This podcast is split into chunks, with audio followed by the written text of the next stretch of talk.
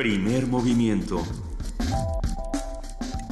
El mundo desde la universidad.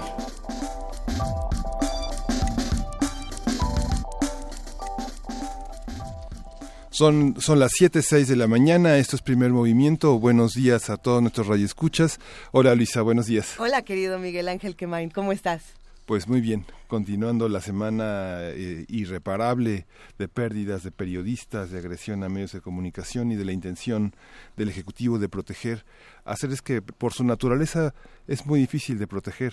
Así es. Son, viven una naturaleza muy precaria, una vida muy limitada económicamente, este, difícil la situación. Lo, lo, que vivimos el fin de semana, querido Miguel Ángel, eh, entre muchas otras cosas que pasaron en nuestra ciudad y en el resto del país, por, su por supuesto fueron estas manifestaciones eh, y estos reclamos de, de, la sociedad civil y de los periodistas y, y, de muchas organizaciones, pues no solamente por el caso de Javier Valdés, también de Miroslava Bridge, sino por muchos eh, periodistas, por muchos activistas que están siendo asesinados en los últimos días, en los últimos meses, en los últimos años. Sí. Y habrá que y habrá que darle seguimiento. Lo que lo que a muchos nos asusta es que todas estas noticias queden en el olvido, ¿no? Que pase una semana más, venga o, otro crimen, venga otra otra situación más fuerte y olvidemos lo que está pasando. No podemos cubrir una mala noticia con otra mala noticia, sí, ¿no? yo creo es que la iniciativa fuerte. del ejecutivo de reunirse con los gobernadores pone en evidencia este la, la, voluntad evidente del gobierno federal, de los gobiernos estatales, de poner freno a esa situación, pero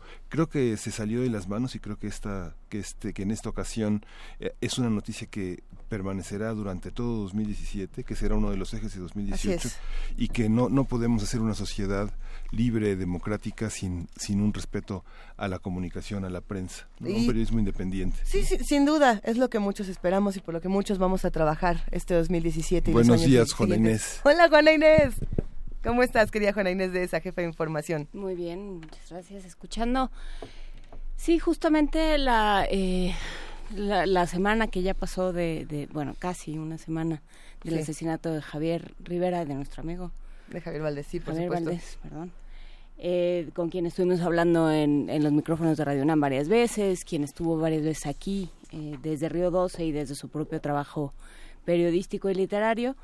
Y, y, por supuesto ahí está, ¿no? Está la reunión con los gobernadores. Sí. Hablaremos hoy de, de qué tanto eso tiene sentido, ¿no? Qué tanto son medidas que, que se necesitan, pero no lo creo que lo que hay que discutir una vez tras otra es para qué queremos a la prensa, ¿no? Yo creo que no es un tema que solo se tenga en México, no Así es un es. tema que está dando vueltas de diferentes maneras por el mundo. Y sí, hay que preguntarse en un momento de redes sociales, en un momento de ciclo informativo que no termina, en un momento en el que aparentemente todo el mundo tiene acceso a la información, ¿dónde quedan los periodistas? ¿Para qué los queremos y por qué tenemos que cuidarlos si es eh, una sociedad? La, la salud de una sociedad se mide por la seguridad y la salud de sus periodistas también. Y por eso esta, esta mañana tenemos un programa bastante nutrido, lleno de, lleno de temas distintos. Y por cierto, hay que aclarar muy brevemente, querida Juana Inés, querido Miguel Ángel, que se suspendió la contingencia. Bueno, es que sí se suspende, pero no se suspende, pero sí se suspende, pero circulan, pero no circulan. Más o menos está así el asunto, ¿no? Sí, ya, se, a ya, ver. ya, ya se levantó después de una, de una este, también un difícil fin de semana para mucha gente que, Sí. que tiene que movilizarse en su vehículo en las grandes distancias que se recorren en esta ciudad. ¿no? No, y es el otro asunto que decíamos, teniendo tanto acceso a la información, ¿cómo le hacemos para entender un asunto que pareciera a, a, a simple vista es sencillo, ¿no? ¿Qué día circulas, qué día no circulas? Pero no lo fue tanto y fue un asunto bastante desorganizado en nuestra ciudad los últimos días. Eh, creo que muchos eh, vivimos no solamente el, el, tránsito y la confusión, sino también eh, lo, lo, que pasa con estas multas, con... Bueno, bueno es todo un tema. La, la, voracidad de los policías que no tienen freno, ¿no? En los cruceros escondidos, este... Sí, uno no diría que todos los policías son buenos ni que todos son malos, ni, no, no, no pero es ese los, el asunto. Pero hay suficientes, hay suficientes, hay suficientes con una Pero- voracidad como para amargarle la semana a la gente. ¿no? Y tendrá que ver también con lo que hablaremos en el arranque sobre París y eh, los acuerdos de cambio climático y la geopolítica, porque tiene que ver también con una Así es. eh, con, con una posición ideológica y casi humana, ¿no? donde uno se pone donde dice, bueno, pero que lo hagan los otros. ¿no? Ajá. Sí, sí hay que hacer cosas, pero pero yo no voy a ser el primero. O sea, yo no me voy a Me estoy poniendo primero. nerviosa con eso. Entonces, después de eso, ¿qué va a haber, muchachos? Pues sí, vamos a hablar precisamente de París y los acuerdos y la geopolítica con Beatriz Bugra Bernal. Ella es directora de Climate Reality Project y nos va a contar un poco más de qué es lo que está pasando. Sí, y vamos a tener, como todos los lunes, problemas matemáticos con Felipe Cerda, que es un físico y divulgador científico, fundador de Ciencia desde Cero, un espacio de divulgación de la ciencia, y vamos a hablar de un tema que ha quedado pendiente, dimensiones y fractales. Dimensiones y fractales, todo está lleno de fractales. Esta cabina está llena de fractales. Más o menos es así. o, nada más los árboles. Bueno, ahorita eh, vamos a tener también una nota del día interesante, una nota nacional sobre el protocolo para, para seguir la seguridad de los periodistas. ¿Qué se dice, qué no se dice? Eh, si está bien, si no lo está tanto. Vamos a ver qué nos cuenta Alejandro Almazán. Él es periodista independiente y ha estado hablando con nosotros las últimas semanas aquí en Primer Movimiento. Sí, las elecciones en Irán es otro tema que ha ocupado gran parte de la prensa del interés internacional y Moisés Garduño, quien es profesor de la Facultad de Ciencias Políticas y Sociales de la UNAM, nos comentará la trascendencia, la importancia y el impacto que tienen estas elecciones en el planeta. según lo que se dice por aquí, a mí me toca poesía necesaria el día de hoy. Sin excepción. Habrá que ver si, si encontramos este poemario de fractales. Recuerdan que en alguna ocasión estuvimos hablando de la poesía y las matemáticas y la relación tan interesante que, que se llega a dar. Hay un, un poemario. Ahorita lo voy a buscar porque no me acuerdo de quién es, pero si alguien que hace comunidad con nosotros recuerda quién era el autor o la autora, no, no, no sé si era mujer, hombre, qué, qué, ser lo escribió, que me, que me escriba, por favor. Y bueno, vamos a tener hoy al escritor español Javier Cercas, un autor eh, muy importante de la novela reciente de los últimos 20 años de la, de la narrativa española. este, vamos a conversar con él sobre su última, su última publicación, la, El monarca de las sombras, una novela que nuevamente insiste en el tema de la guerra civil española. Desde la culpa de, que es, muy interesante. Desde la culpa. ¿Les gustó el libro? Muchísimo. Sí, está bueno. Sí, muy interesante. Pues quédense con nosotros de 7 a 10 de la mañana. Aquí estamos en primer movimiento en el 860 de AM, en el 96.1 de FM y en www.radiounam.unam.mx y ya está en la línea Edith Citlali Morales, que es subdirectora ejecutiva de la UFUNAM y además es nuestra mentora, nuestra sensei espiritual de los lunes. ¿Cómo estás, querida Edith? Querida Luisa, muchas gracias gracias esta presentación tan amable. Muchas gracias. Buenos días, ¿cómo están? Muy bien, ¿cómo estás tú, Edith? Yo muy bien, amigos, muy contenta, gracias. Ya con muchas ganas de compartir música con todos ustedes. A ver, ¿qué vamos a escuchar? ¿Para, ¿Para dónde nos vamos a ir esta mañana? Pues hoy, querida Luisa, les traigo una selección muy maja. ¿Escuchamos un poquito de zarzuela? Venga. ¿Les gusta la zarzuela? Sí, sí nos gusta, sí nos gusta, ¿cómo de que no? Hay un, hay un silencio convencido de que sí nos gusta. Es que todos hicimos con la cabeza así como pensando, sí, en las bodas de Luis Alonso, por Esa me hace que los caché tomando café. No, para nada, ¿eh? No, más bien nos estamos preguntando qué, qué zarzuelas conocemos y, y a qué le vamos a entrar. Perfecto, preciosa. Pues a mí es un género que me gusta mucho, es un género que se disfruta, que es ligero, divertido, muy atractivo. Nace en el siglo XVII en el Palacio de la Zarzuela, muy cerca de Madrid. Este lugar era llamado así por el gran número de zarzas que lo rodeaban. Este género español es un poco el equivalente a la opereta o a la ópera comique de Francia.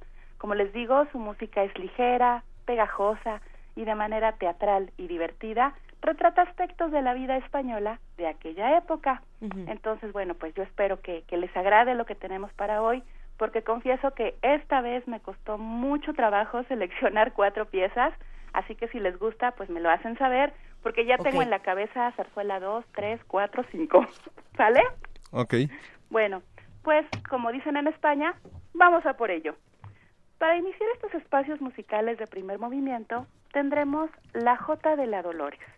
Cabe mencionar que su autor, Tomás Bretón, la consideraba una ópera.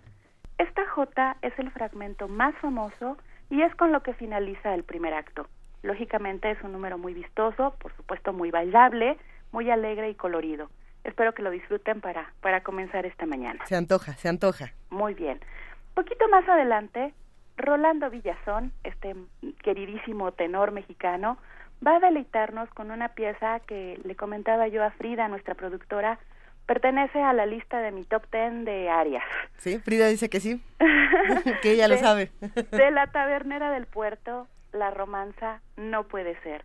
Esta zarzuela la escribió Pablo Sorozábal, Y bueno, es una historia de amor donde, como sucede con frecuencia, todo el mundo se enamora de la protagonista, quien dicho sea de paso, trabaja en una taberna.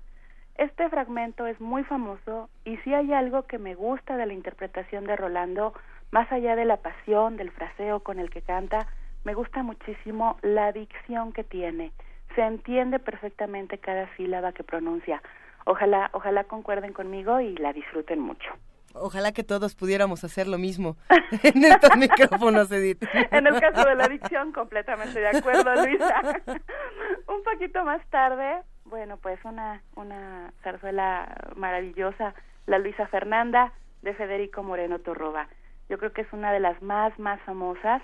Como dato curioso, puedo platicarles que esta zarzuela se estrenó, bueno, se estrenó en 1932 y el dato curioso que puedo platicarles es que tuvo 10.000 representaciones en vida del autor. Me gusta mucho, es bellísima y bueno, recordemos también que era la favorita de Pepita Envil, la mamá de Plácido Domingo. Precisamente escucharemos a Amy Morena en la voz de Plácido, que bueno, en estos últimos años ha estado realizando papeles de barítono en diferentes óperas y como en este caso zarzuelas. Esta pieza es una delicia, para mí es una joya musical y espero que la disfruten mucho. Y para cerrar tenemos la que estaba mencionando Juana Inés, querida Edith. Eh, sí, las bodas de Luis Alonso. Exactamente, las bodas de Luis Alonso. No te escuché, Juana Inés, cuando hace ratito que pregunté, no te escuché. Este, sí, precisamente de la noche del encierro, o mejor conocida como la boda de Luis Alonso, el intermezzo. Esta obra fue compuesta por Jerónimo Jiménez y bueno, es un fragmento muy festivo, muy rítmico, solo que no nos da tiempo de, disfrutarlo completo, es un poquito largo para los tiempos del programa. Entonces escucharemos el jarabe, la parte final, que es muy sonora, alegre, se lucen todos los instrumentos, los violines, el pícolo, los timbales y por supuesto este detalle tan tan español, el pandero y las castañuelas. Qué delicia, querida Edith Citlali Morales, nos encanta esta propuesta musical. Ahora sí nos vamos a parar a bailar. Perfecto, me parece, me parece muy bien, querida Luisa. Nos vamos a poner bajos. Eso. Muy bien, pues yo los invito chicos a que si ya conocen este género, pues busquen sus discos, los discos de sus papás. Ahora con internet es muy sencillo, tenemos mil opciones y las vuelvan a escuchar. Y si desconocen la zarzuela, adéntrense, conózcanlo. Comencemos con fragmentos así, con arias, con duetos, las jotas, las mazurcas son divertidísimas. Son obras que valen la pena y que van a disfrutar muchísimo. Así que bueno amigos, con esto les digo que viva y reviva la zarzuela. Muchísimas gracias, Edith Citlal Morales. Escucharemos con muchísima atención y cantaremos las que no sepamos. Perfecto, Juana Hasta luego. Les mando un beso. Hasta pronto. Gracias, Edith. Hasta luego.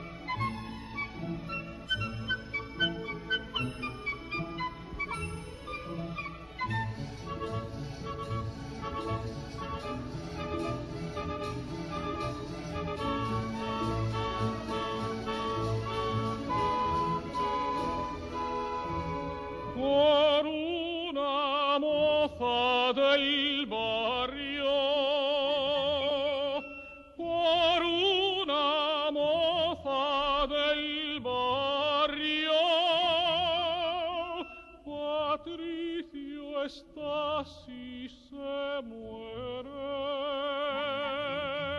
No diré cuál es su nombre, que ella lo diga si quiere.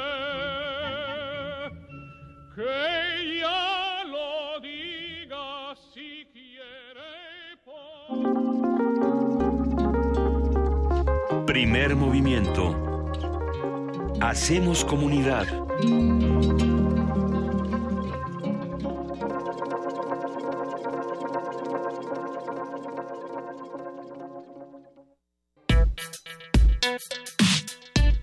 Lunes de Medio Ambiente.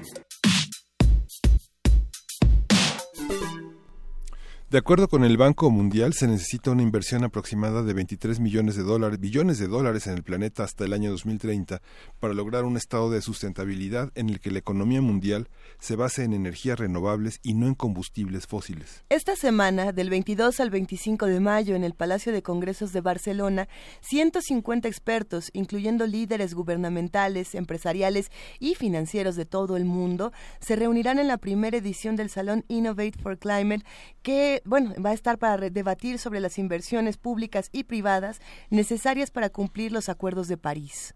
John Room director de Cambio Climático del Banco Mundial, declaró que hay grandes cantidades de dinero disponibles para la acción climática, pero necesitamos trabajar juntos sector privado y público. Lo cual no es una tarea sencilla y eso lo hemos visto en los últimos años. Eh, vamos a conversar sobre el vínculo que existe entre los acuerdos de París y los vaivenes geopolíticos a nivel mundial. ¿En qué medida afectan las decisiones internas y la posibilidad de resolver problemas ambientales globales? Nos acompaña Beatriz Bugueda Bernal, ella es directora de Climate Reality Project. Muy buenos días, Beatriz, ¿cómo estás? Muy bien, muchas gracias. Gracias por acompañarnos esta mañana. Cuéntanos un poco de, esta relación tan profunda que puede llegar a tener la geopolítica con el cambio climático. Bueno, pues es que es un tema de la geopolítica mundial, es un tema de la agenda internacional que está posicionado pues ya en, el, en los primeros planos, ¿no? Lo vemos todos los días en la prensa, en los medios de comunicación y bueno, también en, desde el punto de vista científico todos los días también estamos conociendo nuevas noticias sobre lo que está pasando en, en el tema de cambio climático, como lo que antes se, se avisoraba que podría suceder a mediados del siglo XXI, pues empieza a suceder mucho antes. Entonces, pues todo esto está haciendo que el tema de cambio climático y del Acuerdo de París pues tengan una, una importancia en la geopolítica mundial muy muy relevante, ¿no? Además de bueno lo que ya todos sabemos, la, la política del gobierno de Trump en contra del cambio climático, las amenazas de salirse del Acuerdo de París desde que estaba en la campaña presidencial, el, el rol que están asumiendo pues los dos grandes emisores, eh, además de Estados Unidos, que son e India, y cómo están haciendo grandes transformaciones en su matriz energética y están invirtiendo grandes cantidades de, recursos en energías renovables. Entonces, pues sí es un tema que está, eh, pues, eh, impactando la política global. Y eh, aquí lo que es interesante, Beatriz Bujeda, y que creo que es casi una pregunta filosófica, es hasta qué grado se puede eh, se puede incidir sobre las decisiones de los países hasta qué punto o en el caso por ejemplo de de, de, asuntos más domésticos como la Ciudad de México y su cantidad de emisiones en este momento eh, cómo se puede incidir en algo que se ha politizado tanto eh, desde el punto de vista científico desde el punto de vista humano desde el punto de vista de la responsabilidad eh, nacional, digamos, de cada una de las naciones y la responsabilidad individual. ¿Hay mecanismos, hay estudios, hay algo? Bueno, sí, la sociedad civil en el tema de cambio climático está muy organizada en todo el mundo. Hay pues muchísimos, eh, muchas instituciones o los que llaman think tanks que están constantemente haciendo investigación sobre el tema y comunicando sobre todo, ¿no? Vía, por muchas vías, en los medios de comunicación, vía redes sociales, eh, todo el tiempo de qué es lo que está pasando y por supuesto haciendo presión la opinión pública de muchos países en sus gobiernos, ¿no? En que tomen medidas más más eh, más ambiciosas de reducción de emisiones de gases de efecto invernadero para resolver el problema. Inclusive en Estados Unidos, o sea, si uno ve las últimas encuestas que hay sobre qué opina la población en Estados Unidos, la gran mayoría opina que Estados Unidos debe permanecer en el Acuerdo de París, que el problema sí es real y que deben tomarse medidas para eh, pues bajar estas emisiones y, y resolver el problema del cambio climático en el mediano y largo plazo, ¿no? El problema es que a corto plazo es mucho más, o sea, no hay incentivos para hacerlo. O sea, digamos, pensando en el gobierno de Trump, quitaron esos, esos intensivos, están, están quitando las regulaciones y demás. Entonces, eh, ¿cómo se hace? En el muy corto plazo, porque ya estamos puestos en el corto plazo. Es más, ya se nos hizo tarde para el corto plazo. Exactamente, ya se nos hizo tarde, ya es una cuestión de una urgencia impresionante. Pero mira, por ejemplo, en este tema de las regulaciones, la que la que propuso en esta orden ejecutiva sobre el metano pues ya no pasó. Y yo creo que así van a ir eh, va a ir sucediendo. O sea se están litigando eh, las las órdenes ejecutivas de Trump. Y por lo pronto esta esta orden en esta orden ejecutiva donde quería eliminar esta regulación sobre el metano que es un, un gas de efecto invernadero de vida corta pero muy muy potente en, términos de calentamiento global pues ya en el Senado de Estados Unidos no no la aprobaron no con el voto de cuatro creo que fueron cuatro o cinco republicanos en contra de la de la orden ejecutiva de Trump. Entonces pues eh, no hay certidumbre de de que esta orden ejecutiva se vaya a lograr como le ha pasado a Trump con otras órdenes ejecutivas por ejemplo en el caso de migración que los tribunales se la se echaron para atrás, ¿no? Entonces, bueno, esas son pequeñas pero importantes buenas noticias y por otro lado, pues eh, la opinión pública mundial creo que nunca había estado tan pendiente de un tema ambiental como lo está ahora sobre el tema del cambio climático, porque pues lo estamos resintiendo en nuestra vida diaria, ¿no? hay, una pregunta que puede ser pertinente, más allá de la opinión, digamos, que pueda tener la sociedad, ¿qué tanto pueden incidir en la toma de decisiones o qué tanto pueden realmente sumarse a una discusión? Luego, pensando precisamente en Innovate for Climate, eh, invitan a, un sector importante, digamos, de tecnología, de financieros y demás, pero las organizaciones civiles, los ciudadanos, ¿se pueden sumar a este tipo de diálogos o una vez más están viendo lo que pasa no pueden integrarse a una discusión que es tan compleja y que además deja a muchas personas, digamos, por ejemplo, los pueblos originarios siempre se quedan fuera de estas discusiones y siempre quieren entrar, ¿no? Hay como una parte eh, muy difícil en ese tema, Beatriz. Sí, en efecto es un tema muy complejo, requiere especialización, pero sí hay pues muchos grupos ambientalistas alrededor del mundo trabajando en esto, desde los más conocidos como Greenpeace o como la WWF, pero hay muchos también grupos locales alrededor del mundo que están trabajando en distintos aspectos relacionados con el cambio climático, eh, en el tema de bosques, por ejemplo, o en el tema de agricultura, o, o sea, los que tocan más a los que llama a los a los a los que se llaman pueblos originarios, donde pues el, el tema también es, es, es fundamental. No olvidemos que para los países en desarrollo, sobre todo los países megadiversos, pues el cuidado de los bosques es una de las de las metas que todos estos países han, han, han sometido eh, al Acuerdo de París, ¿no? Entonces, pues por ejemplo, si ponemos el ejemplo de nuestro país, eh, nosotros tenemos una meta muy muy importante de lograr 0% de la de deforestación en el país para el año 2030 y eso no lo vamos a lograr si no lo si no lo hacemos de la mano con los dueños de los bosques en México que son los las, los ejidos y las comunidades indígenas, ¿no? y, y la mayoría de los bosques de nuestro país están siendo manejados de manera sustentable, digamos, por, por los pueblos originarios. Eh, Estados, eh, Estados Unidos parece que sale del eje de la discusión, parece que el eje va a ser Francia. ¿Consideras que es posible con el gobierno de Macron trasladar el eje de las eh, iniciativas y de los consensos hacia Francia? ¿Y ya les dijo a los científicos que es su país. ¿Y qué significará?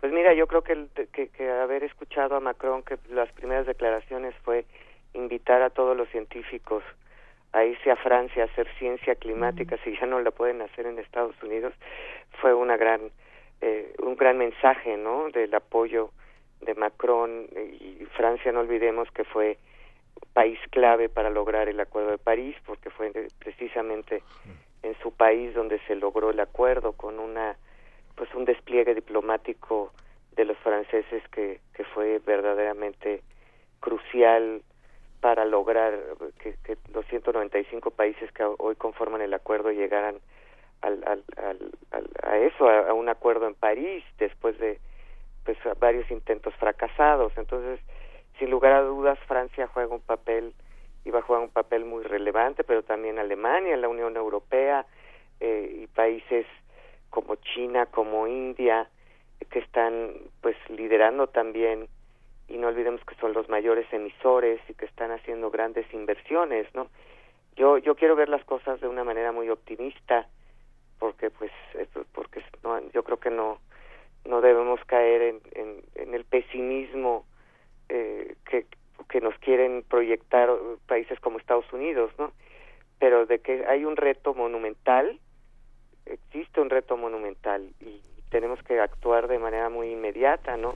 y esta reunión en Barcelona, bueno, también es una señal muy importante de, del sector privado, del sector eh, de la innovación tecnológica, eh, que es que es también un sector fundamental para lograr eh, los objetivos del acuerdo, ¿no? Entonces está habiendo distintas iniciativas fuera del, del propio eh, acuerdo y del marco estrictamente gubernamental o interestatal. Hay una iniciativa que se llama eh, bajo dos grados, under two degrees, no que ha, hecho un llamado a, a todos los gobiernos, sobre todo gobiernos subnacionales y entidades subnacionales a unirse y ha habido una muy muy buena respuesta para unirse a esta iniciativa, ¿no? Eh, eh, México, por ejemplo, pues ya se unió y varios estados de la República como Baja California, Chiapas, Hidalgo, Estado de México, Jalisco, Michoacán y otros más, pues ya se unieron a esta iniciativa y así en muchos países, ¿no? Entonces yo creo que hay varios frentes en los que se está se está eh, jugando el, el tema y, y, hay que apostarle a todos, ¿no? Sí, lo que es eh, interesante, Beatriz Bujeda, es pensar que tenemos un modelo de, y, una, y un concepto de desarrollo que es eh, que es completa y absolutamente propicio para, para el cambio climático. O sea, yo por supuesto que me uno a tu optimismo, pero también eh, eh, con estos calores y con estas temperaturas es muy difícil que no te suenen en, que no te resuenen las trompetas del apocalipsis. Entonces, eh, ¿Cómo, ¿Cómo repensan? O sea, porque lo que habría que hacer sería como volver a hacer la sopa y decir, no, a ver, creo que nos equivocamos de todo a todo, nos equivocamos en confiar de esa manera y en depender de esa manera de combustibles fósiles, nos equivocamos a la hora de concebir las ciudades, nos equivocamos a la hora de concebir civilización, desarrollo, éxito. Eh, Y bueno, eh, ¿cómo hay, hay algún tipo de corriente, eh, algún tipo de discusión que se esté dando eh, de manera paralela a estos a estas acciones inmediatas? Pues sí, las que te menciono, hay, hay, hay iniciativas de las ciudades muy importantes, eh, hay un grupo de ciudades muy activa trabajando en el tema para repensar precisamente el modelo de ciudad, todos, todo lo que tú has mencionado, en efecto, o sea, a partir de la revolución industrial para acá, pues hemos dependido de los combustibles fósiles, pero afortunadamente, pues la tecnología ha avanzado de manera inclusive más acelerada de lo que pensábamos y sobre todo los precios de las energías alternativas o las energías renovables han ido bajando de manera muy muy considerable de precio a, a, modo tal que hoy son más competitivas muchas de ellas que los propios fósiles. Entonces también el mercado va a jugar un papel muy importante. El tema es si tenemos tiempo para hacer la transformación global, la transformación en cada uno de los países, ¿no? Eh, esto requiere muchísimos recursos, lo mencionaban al principio, eh, requiere muchos billones o trillones de dólares hacer eh, el cambio a nivel global y necesitamos pues que los flujos de dinero empiecen a salir de manera considerable, ¿no? Y ahí hay un gran reto, sí, hay dinero, pero no hay suficiente dinero, ¿no? ¿Y qué tan, qué tan, eh, digo, yo, yo nomás porque pues es este lunes en la mañana y anda uno apocalíptico, pero qué tan... Eh, no, y si ves los IMECAS hasta ahora, pues ya... También. Exacto. Entonces, ¿qué tan, qué, qué tan razonable, digamos, por poner, por a, falta de un mejor término, eh, ¿qué tan pertinente es combatir los estragos del capitalismo con las herramientas del capitalismo mismo? O sea, seguir pensando en términos de mercado, en términos de competitividad económica, en términos de, eh, de costo-beneficio. Pues mira, yo creo que es, es, es, útil en el sentido de que pues nos movemos eh, de esa manera en el mundo actual, ¿no? y, y bueno, pues todos los países necesitan seguir creciendo para satisfacer las necesidades de sus poblaciones. Ahora hay que seguir creciendo desacoplando emisiones y hay pues hay una hay una solución tecnológica o se vislumbra una una solución tecnológica que nos va a permitir esto. Pero como bien dices yo creo que este es un solo aspecto del tema muy importante sí pero toda una dimensión ética en el tema de cambio climático que es que es muy importante también comunicar no o sea lo que está lo que estamos haciendo no está bien moralmente éticamente no es correcto lo que estamos haciendo. A otras especies lo que estamos haciendo a, la, a nuestra propia especie en, nuestra lo que vamos a hacerle a las generaciones futuras no hay todo un tema de justicia de equidad que también entra en el debate. Hay un, todo un tema de responsabilidades diferenciadas no todos los los actores son igualmente responsables de lo que ha pasado y hay que eh, pues diferenciar esas responsabilidades y en eso pues el Acuerdo París nos ayuda porque creo, pues, firmemente, pues yo soy abogada, creo que no he visto nunca un acuerdo más diferenciado que el Acuerdo de París en cuanto a la, a la responsabilidad de cada país en eh, mitigar los efectos del cambio climático. O sea, si nosotros vemos las, cinco, las 195 contribuciones que se hicieron de manera voluntaria a los países al Acuerdo de París, cada una, cada una es diferente.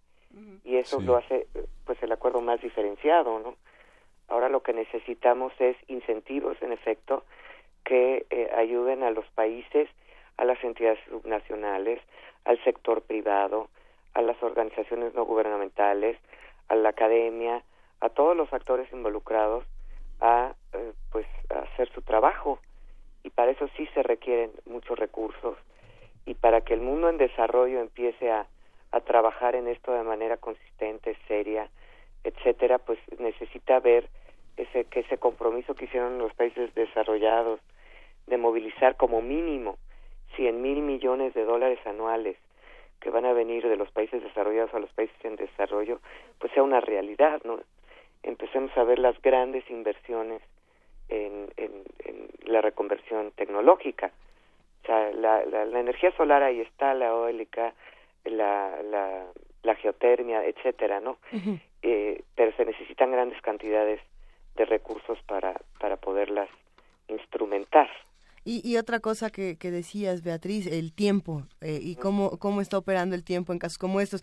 Hay una nota que desde hace ya varios días está circulando, eh, es sobre España y lo que está ocurriendo con las políticas de Rajoy, y precisamente la falta de tiempo, cómo, cómo está actuando en contra de todos estos acuerdos de París. Lo que, lo que la nota expone que me parece interesante es que eh, España es uno de estos países, probablemente la Unión Europea, el más expuesto al cambio climático y que debido a ciertas políticas, que bueno, sería ahorita un poco largo de ponernos a explicar todo lo que ocurre, pero por un asunto mucho más económico, no solamente no va a reducir sus emisiones en los próximos años, sino que las va a aumentar en los próximos 25, eh, lo cual genera todo un, un problema para la Unión Europea completa en términos de tiempo, porque tienen, digamos, una meta de 40% de las emisiones que tienen que bajar ¿no? Es, es interesante pensar que si no es un esfuerzo de todos juntos, no el, el, asunto de la Unión Europea completo se puede venir para abajo.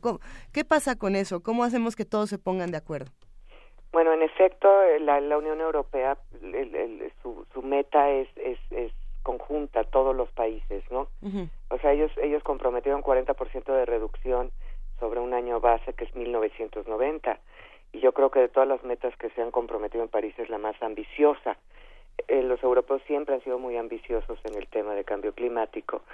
Si comparamos, por ejemplo, con Estados Unidos, que, que su meta es 26-28% con un año base de 2005. No es lo mismo comprometerte con las emisiones que tenías en el 90, que son mucho menores, a las que tienes en el 2005, ¿no? Y en efecto, bueno, pues en, en, en, en la Unión Europea hay países que, que, que no van a poder cumplir su meta, pero entonces van a tener que entrar al quite otros aumentando su meta. O sea, la Unión Europea va a ser eh, escrutinada por el resto del mundo eh, de que, bueno, tú comprometiste 40% a, con, con el año 90 y vamos a ver tu ruta hacia el 2030 para ver si estás en el camino a hacerlo como dijiste. Y si España, pues no puede porque X o Y o, un caso que es muy común en la, en la, Unión Europea que es Polonia, ¿no? Que depende mucho del carbón, tampoco puede reducir eh, en esa en esa medida, pues entonces Alemania, Francia, el, el, Reino Unido, etcétera, tendrán que compensar las emisiones de España o de Polonia, o, pero las metas que se comprometieron, pues eh, son son las que se comprometieron y lo que es muy importante es que aunque esas metas son voluntarias, dentro del Acuerdo de París hay una disposición muy importante que es que no pueden eh, o sea, hacerse, echarse para atrás. O sea, las metas que se comprometieron son eh, inamovibles hacia atrás. Nada más se pueden incrementar, pueden incrementar la ambición. De hecho, lo que se desea es que todos los países ahora en el 2018, que va a haber un diálogo y la primera, digamos, revisión incrementen sus metas.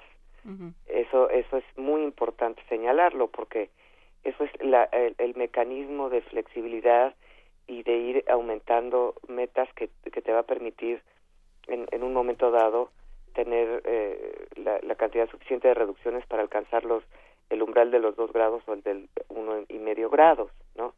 Entonces, por ejemplo, eso es lo que ahorita los abogados de Trump de, del gobierno de, Estados Unidos están eh, poniendo en cuestión, están diciendo, no, bueno, pero es que esto puede ser interpretable, no es cierto que no se pueda reducir, y todos los países salieron a decir no.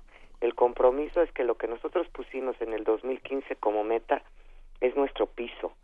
Con eso empezamos y nuestro compromiso es ir incrementando nuestra ambición, es decir, ir incrementando ese número de reducción de emisiones para alcanzar la meta de, de, de, medio siglo que nos comprometimos en París y de finales de siglo.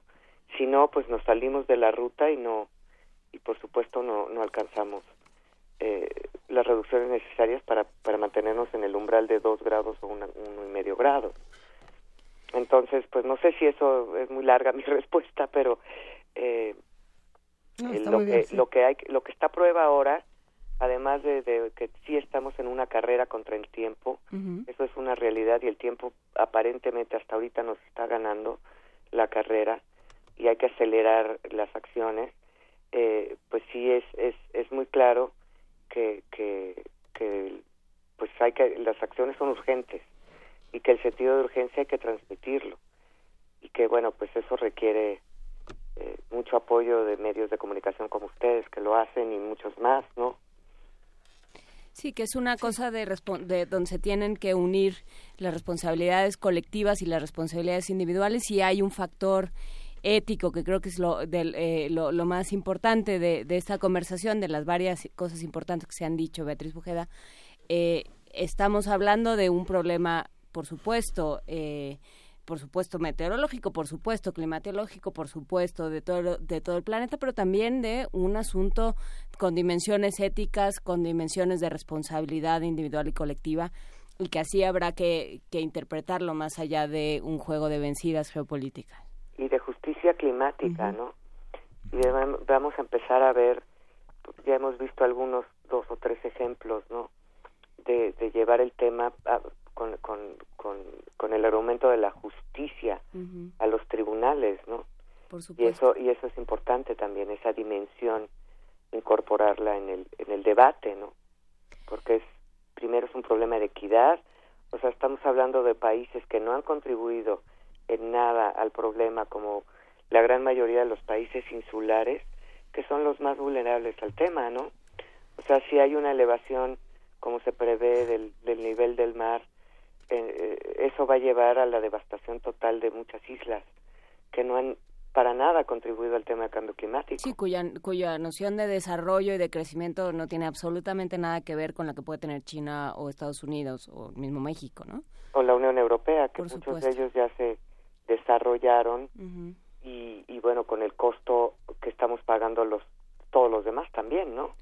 Por supuesto, pues eh, con esta idea de justicia nos quedamos. Muchísimas gracias, Beatriz Bujeda de Climate Reality Project. Muchísimas gracias, Beatriz. Al contrario, gracias a ustedes. Va, un gran abrazo, hasta luego. Igualmente, bye. Primer movimiento.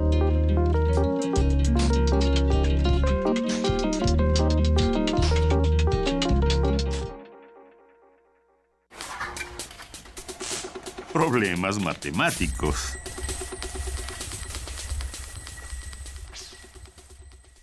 A ver si sí es cierto, Felipe Cerda, físico y divulgador científico, fundador de Ciencia desde Cero, organización de divulgación científica, que nos vas a hablar sobre dimensiones y fractales que están en todas partes y en todas las cosas. Exactamente, Luisa. ¿Cómo estás, Felipe? De eso muy bien, muchas gracias. Espero que todos estén bien allí en cabina. Y el día de hoy vamos a empezar a hablar con esto de las dimensiones.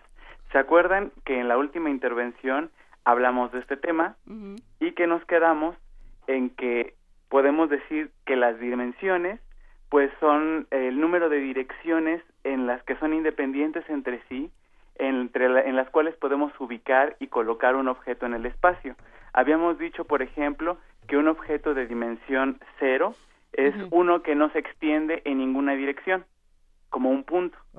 Que un objeto de dimensión 1 es aquel en el que solamente podemos extendernos a lo largo de una dirección, como por ejemplo hacia adelante o hacia atrás, como movernos en una línea.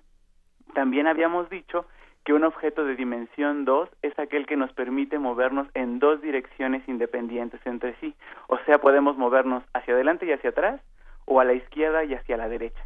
Es como si viviéramos en un plano, como en un mapa. Ajá y que algo de dimensión 3 es aquello en lo cual nosotros podemos movernos hacia adelante, hacia atrás, hacia la izquierda, hacia la derecha, hacia arriba o hacia abajo, o sea, como en el espacio que habitamos.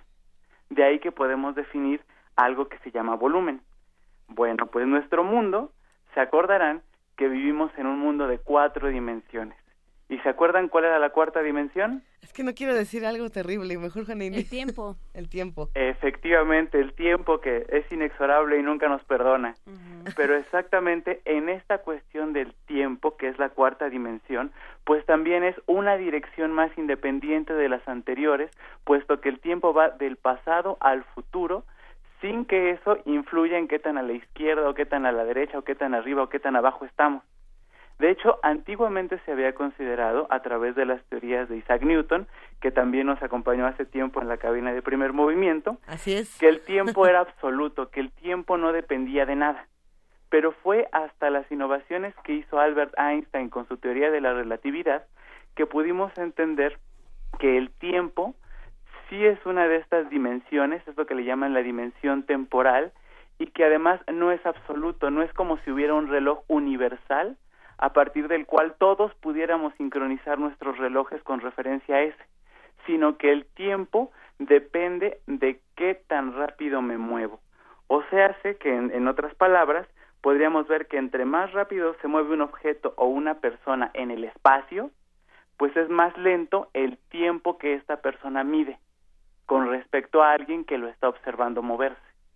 Eso fue una idea interesante y muy revolucionaria que dio paso a muchos avances técnicos que permitieron, entre otras cosas, pues la famosa y llamada carrera espacial, entre muchos otros. Ahí habíamos terminado un poco de hablar el tema la semana antepasada y me quedé con una pregunta y era acerca de esto de las películas y el cine en varias dimensiones.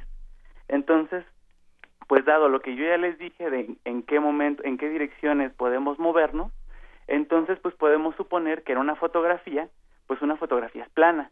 Entonces una foto tiene dos dimensiones, tiene un largo y un alto. Podemos decir también que el cine normal, el cine convencional que podemos ir a ver, pues está en tres dimensiones, porque la pantalla tiene un alto, tiene un largo y las imágenes van cambiando en el tiempo. Son tres dimensiones. Eso sin contar el sonido. Eh, eso, bueno, sí, exactamente. El sonido sería un elemento más, pero no es una dimensión porque no define una dirección. Entonces, el tiempo sí, porque la película siempre empieza en el pasado y acaba en el futuro, y también porque las imágenes se están moviendo en una pantalla plana. Vamos al cine de cuatro dimensiones. En este cine de cuatro dimensiones, o perdón, de tres dimensiones, tenemos que vemos una percepción o tenemos una percepción de profundidad y la película también se está moviendo en el tiempo. Entonces, el número total de dimensiones de una película 3D son cuatro. Y vamos al famoso llamado cine o las películas 4D. Bueno, pues las películas 4D, a pesar de que te muevan el asiento o etcétera, siguen estando, o esas sí están en cuatro dimensiones. ¿Por qué? Porque que te muevan el asiento o te echen agüita o etcétera, no implica o no hay un cambio en las direcciones en las cuales las cosas están ocurriendo en la pantalla. Y ahora ha habido estas innovaciones del que llaman ahora cine 7D, pero en realidad esto que ellos le llaman dimensiones pues es un abuso del concepto, puesto que no tenemos en, en el caso de que cambian las temperaturas de la sala de cine o los aromas o eh, salpicar de agua, como decíamos hace rato, eso no define una dirección propiamente en, el, en nuestro espacio ni en nuestro tiempo. Entonces, ese es propiamente un abuso del concepto.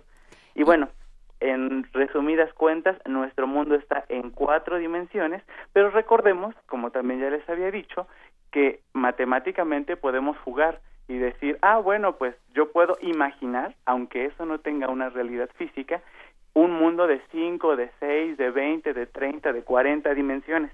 Y matemáticamente, gracias a una herramienta que se llama el álgebra lineal, todo eso es posible de lograr y hacerlo matemáticamente consistente.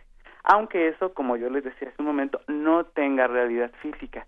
De hecho, una de las aplicaciones más importantes de estos conceptos de álgebra lineal se, se trata de utilizar para explicar el mundo en su naturaleza más elemental, a través de lo que se conoce como la teoría de cuerdas, que me imagino han escuchado hablar de ella. Sí. Nos gusta, nos gusta ese tema. Nos gusta, no lo entendemos muy bien, así es que qué bueno que te tenemos aquí. Exactamente, es un tema en realidad bastante complejo y de hecho no hay una sola teoría de cuerdas, hay varios tipos de teorías de cuerdas, entre los cuales postulan mundos que, eh, que van desde las 10, las 11 o hasta las 26 dimensiones. Y de todas esas dimensiones, los seres humanos con nuestros sentidos solamente podemos apreciar cuatro de ellas, las tres del espacio y una del tiempo. Pero todo esto matemáticamente tiene sentido considerando que cada partícula de materia en el universo no es en realidad un punto o una partícula que tenga una masa, sino es una cuerda que tiene un modo de vibración. Esto es lo que postula la teoría de cuerdas y es por esto que exige o que requiere con aumentar el número de dimensiones del espacio a 11, a 10 o a 26, dependiendo del tipo de tratamiento matemático que se le esté dando. A ver, eh, nada más para, para aclarar brevemente, Felipe, si nosotros tuviéramos un mundo, vamos a ponerlo con 10 dimensiones para, para no irnos de- a, las, a las 26, ¿cuáles son? Eh, o cómo, ¿Cómo podríamos imaginarnos un mundo con 10 dimensiones? Eh, ah, desde, desde la radio, desde este maravilloso medio de la imaginación. Es que justamente no podemos imaginarlo, ¿no? Exactamente, justamente no podemos pueda? imaginarlo. Estamos completamente limitados a lo que nuestros sentidos nos dan en este caso. Hay un libro muy famoso, Flatland, que es Ajá. uno de los primeros libros también de divulgación en los que se trata este tema de las dimensiones y lo que trata es de cómo sucedería o qué pasaría si nosotros viviéramos en un mundo bidimensional. Entonces seríamos incapaces de acceder a, a pensar en tres dimensiones siquiera, porque estaríamos todo el tiempo encerrados en un plano, entonces solamente podríamos ver puntos y líneas, pero no podríamos ver otros objetos como fueran volúmenes de cilindros, de cubos, etcétera. Entonces, un mundo de todas esas dimensiones en realidad es imposible de imaginar, solamente y de dibujar. Solamente podemos y tiene una realidad lógica en un sistema matemático pero para nuestra imaginación es completamente inaccesible, lo cual es bastante interesante. Llegamos a esos puntos donde la ciencia se hace completamente abstracta, pero nos sigue dando resultados que podemos y que aplicamos. Luisa, tú tienes cara de que sí te puedes imaginar un, mundo en 10 dimensiones. No, lo que estoy tratando de pensar es, si no podemos imaginarlo, ¿cómo podemos, o sea, ¿qué, qué, qué sí podemos concebir o de qué sí nos podemos agarrar para hacer una descripción quizá de lo que podría llegar a ser eh, un ejemplo de la teoría de Es cuerdas? un modelo ¿no? matemático Es un modelo matemático como tal. en el papel. Exactamente, Pero simplemente papel. al momento de postular que una partícula ya no es un puntito de masa o con carga eléctrica o con ciertas propiedades físicas, Ajá. sino es una cuerda que vibra de cierta manera y que atraviesa todo el universo, las propias matemáticas te van poniendo condiciones en las cuales tienes que recurrir a otros parámetros. Básicamente se vuelven condiciones para poder seguir desarrollando la teoría. Si nos hubiéramos quedado, o si los científicos que desarrollan estas teorías de cuerdas se quedaran simplemente con las cuatro dimensiones a las cuales Einstein, Newton ya nos dejaron acostumbrados y ya las manejamos de manera ordinaria, entonces no podríamos haber hecho ese avance siguiente. Básicamente es una conclusión del propio desarrollo matemático para describir este tipo de sistemas. Y es que no todos los mundos podemos habitarlos, ni, ni, ni dimensionarlos con los criterios de la experiencia convencional humana del tiempo. Efectivamente, es más, y, el, y es el último punto que voy a tratar, que son los fractales. Todos los números que hemos tratado ahorita, todas las dimensiones que hemos tratado ahorita son números enteros. O sea, hace que es 1.0000 hasta el infinito, son números enteros. Bueno, pues existe algo que se llama fractal, que son este tipo de dibujos, me imagino que seguramente los habrán visto en la televisión o en algunos cuadros o en alguna galería, que son este tipo de dibujos que conforme nos acercamos o nos alejamos, se van repitiendo los patrones una y otra y otra y otra vez. A esta característica se le llama autosimilitud. Y entonces los fractales tienen una, una eh, característica padrísima y es que su dimensión no es un número entero, es un número fraccionario. Entonces imagínense si para nosotros puede ser complejo pensar en un mundo de cuatro o de 26 dimensiones, ahora imaginar un mundo de 1.262 dimensiones. Ah, bueno, es una ¿Cómo maravilla. sería eso? ¿O de dónde es que surge eso? Oye, Felipe, ¿qué te parece si dejamos este tema de los fractales para la próxima semana para que lo podamos hacer mucho más eh, rico? Porque se me hace que la discusión se va a poner todavía más, más profunda. ¿eh? Ya, ya empezamos aquí todos a intentar de- de dibujar fractales y demás. Me parece muy bien, Luisa. Muchas gracias y agradezco también a las personas que fueron eh, radioescuchas de primer movimiento, que fueron al evento Suma Ciencia y que se identificaron como radioescuchas y seguidores de este programa. Y también que nos siguen en las redes sociales, particularmente en el Facebook de Ciencia desde Cero, donde podrán encontrar más información de los fractales y de las dimensiones. Venga, y hablamos la siguiente semana. Gracias, Gracias. un abrazote. De nada, hasta luego, un abrazo a todos. Abrazo a todos los de Ciencia de Cero. Hasta luego. Gracias. En redes sociales, en Facebook como Primer Movimiento UNAM y en Twitter como P Movimiento o escríbenos un correo a primermovimientounam@gmail.com. Hagamos comunidad.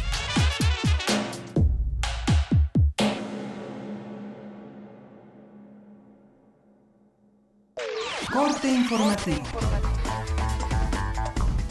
La UNAM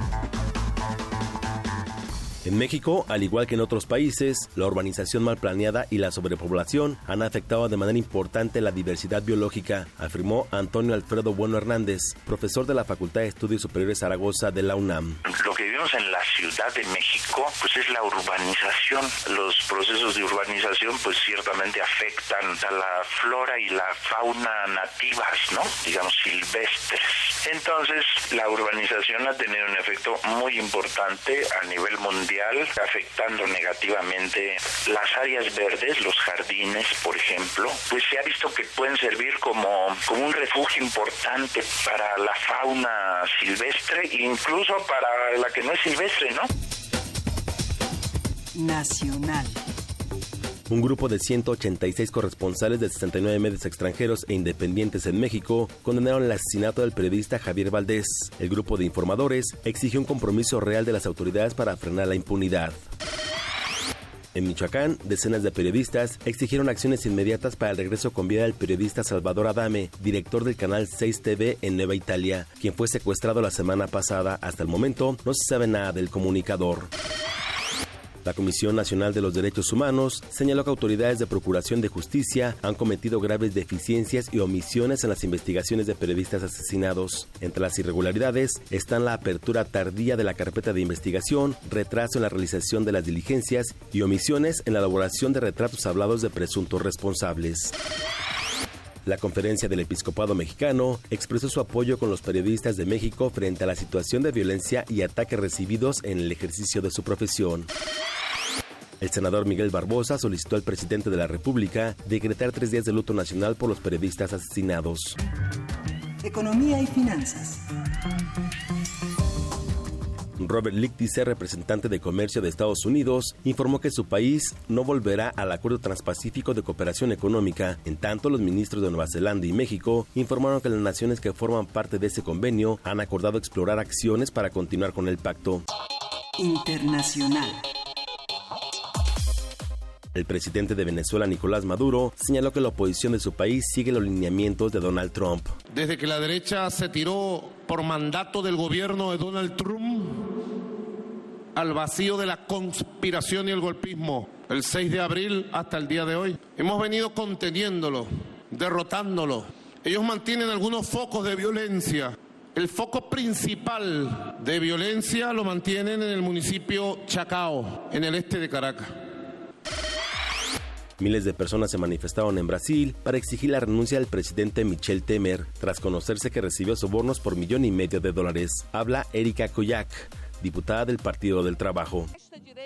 Una parte de la derecha sabe que Temer es una carta fuera del juego, porque llevó al país a una inestabilidad que no permite que ellos aprueben las reformas contra el pueblo y quieren la renuncia rápida de Temer para que ellos puedan elegir un presidente que será por el Parlamento y a partir de ahí implementar el corazón pulsante del golpe o implemente las reformas que quitan los derechos y entregan el país definitivamente al capital internacional.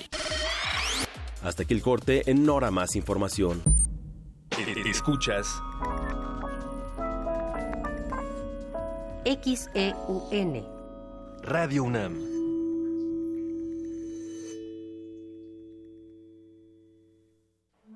¿Cuál es el sentido de la vida? ¿Existe una naturaleza humana? Si te gusta el teatro y te has hecho estas preguntas recientemente, tenemos algo justo para ti. Rey Lear. Una obra inagotable de William Shakespeare, parafraseada por Felio Eliel y dirigida por Rafael Pimentel. Entrada libre todos los jueves de mayo a las 8 de la noche en la sala Julián Carrillo, Adolfo Prieto 133, Colonia del Valle. Radio UNAM.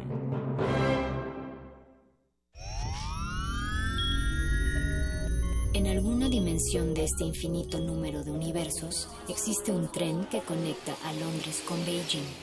Los combustibles fósiles han sido reemplazados con biocombustible y los autos podrán volar donde el ser humano ha prolongado indefinidamente su esperanza de vida. Y su conciencia podría trascender su muerte. Ese universo podría ser nuestro universo. Resistor. Esto es una señal. Miércoles. 22 horas. Por el 96.1 de FM, Radio UNAM.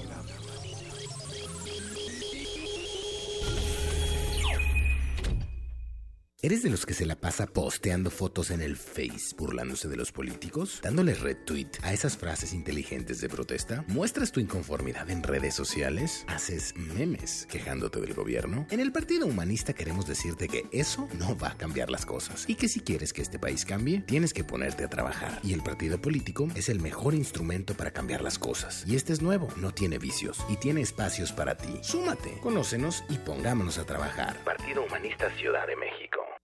¿Ilustras o te encanta dibujar? Participa en el quinto concurso de retrato Autores UNAM. Saca el artista que llevas dentro y retrata a un autor publicado por la UNAM.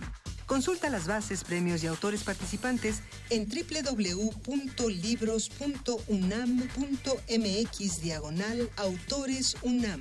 Invita a Cultura UNAM a través de la Dirección General de Publicaciones y Fomento Editorial. La Secretaría de Cultura presenta Stanley Kubrick, la exposición. Más de 900 piezas entre fotografías, objetos personales, guiones y vestuarios originales que revelan aspectos del proceso creativo del cineasta, así como sus aportaciones al séptimo arte, además de una retrospectiva integrada por todas las películas de este icónico director hasta el 30 de julio en la Galería de la Cineteca Nacional, Avenida México Coyoacán 389, Colonia Joco, Ciudad de México. Secretaría de Cultura. El momento está aquí. Venta especial de libros UNAM 2017 del 22 al 26 de mayo en el Paseo de las Humanidades de Ciudad Universitaria. Ven y asómbrate con los mil y un libros que tenemos para ti de más de 30 entidades editoriales de la UNAM. Temas como ciencia, arte, matemáticas, literatura y muchos, muchos más. La Dirección General de Publicaciones y Fomento Editorial invita. Ingredientes para hacer la pócima de la diversión. Ancas de rana intrépida. Ratones de laboratorio. Plumas de pollo creativo. Mm, medio litro de carcajadas. Y listo.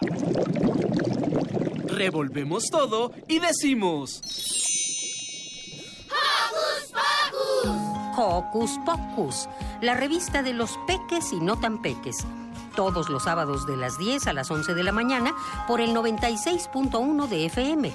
Diviértete aquí en Radio UNAM.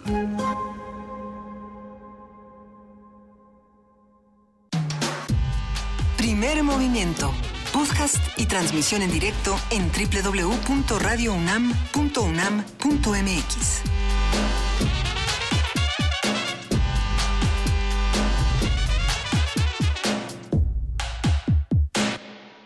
Son las 8 o 9 de la mañana y seguimos en primer movimiento y hoy 22 de mayo se celebra el Día Internacional de la Diversidad Biológica, fecha en que la Asamblea General de la ONU aprobó un convenio sobre este tema.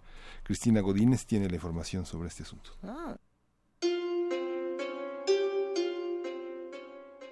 La biodiversidad tiene que ver con la variedad de animales, plantas, bacterias, virus, hongos, esto es todos los organismos vivos.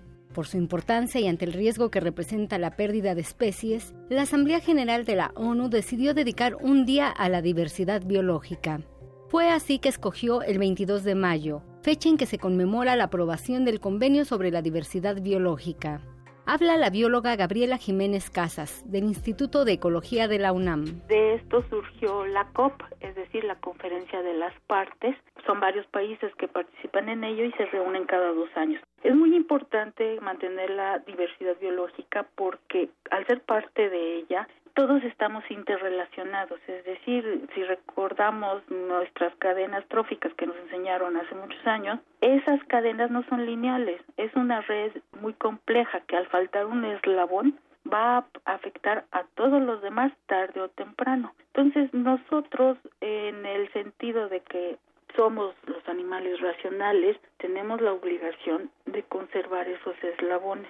sino en algún momento nos van a alcanzar las consecuencias, como es el cambio climático. Para Jiménez Casas, si se pierde biodiversidad, falla todo lo demás. No, si perdemos biodiversidad, no solamente perdemos especies, sino estamos perdiendo suelo, agua, oxígeno, este este, y todos los servicios que nos están dando los ecosistemas, es decir, medicinas, porque de ahí se saca, de las plantas se sacan los compuestos para hacer medicinas, alimentos, porque de ahí sale lo que estamos comiendo y con lo que se mantiene el ganado, es decir, no nada más frutas y verduras, sino con lo que se alimentan a las vacas, a los burregos, a los pollos, a todos ellos, y de ahí lo que sacamos nosotros, es decir, todos los productos maderables, también salen de esos ecosistemas. Entonces, si nos falla, ya falló todo lo demás. En este Día de la Diversidad Biológica, es muy importante tomar conciencia que somos parte de un todo y que si no lo cuidamos, a la larga nos afectará a todos. Para Radio UNAM, Cristina Godínez.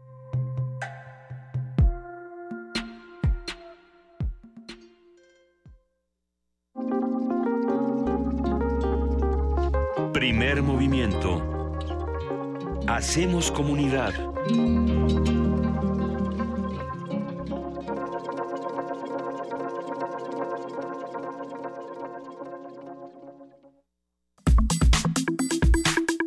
Nacional.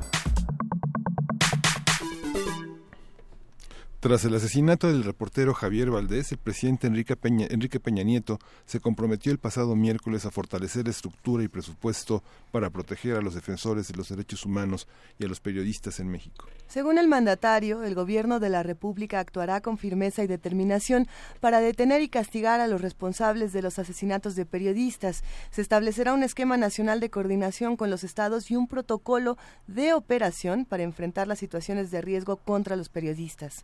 Asimismo, se fortalecerá la Fiscalía Especial para la Atención de Delitos Cometidos contra la Libertad de Expresión. A partir de esas medidas anunciadas por el presidente Enrique Peña Nieto, vamos a hablar sobre su pertinencia, sobre la verdadera forma de cuidar a los periodistas y el papel que le corresponde a la sociedad civil. Nos acompaña para esta misión Alejandro Almazán, que es un periodista en toda la línea, un periodista de largo aliento, un narrador, un escritor, un hombre que ficciona, pero también que ha estado atento a los principales acontecimientos relacionados con la violencia en México. ¿Cómo estás, Alejandro? Gracias por esta, por esta conversación. No, gracias a ustedes. Muy buenos días. ¿Qué tal? ¿Cómo están? Muy bien, Alejandro. ¿Qué piensas de estas, de estas medidas que son resultado de un acuerdo entre gobernadores y, y, abogados que tienen que responder a esta situación de tanta amenaza? Pues mira, creo que de entrada la mayoría de, de los colegas lo vemos como una broma, o sea, la verdad es que sentimos que no es algo serio.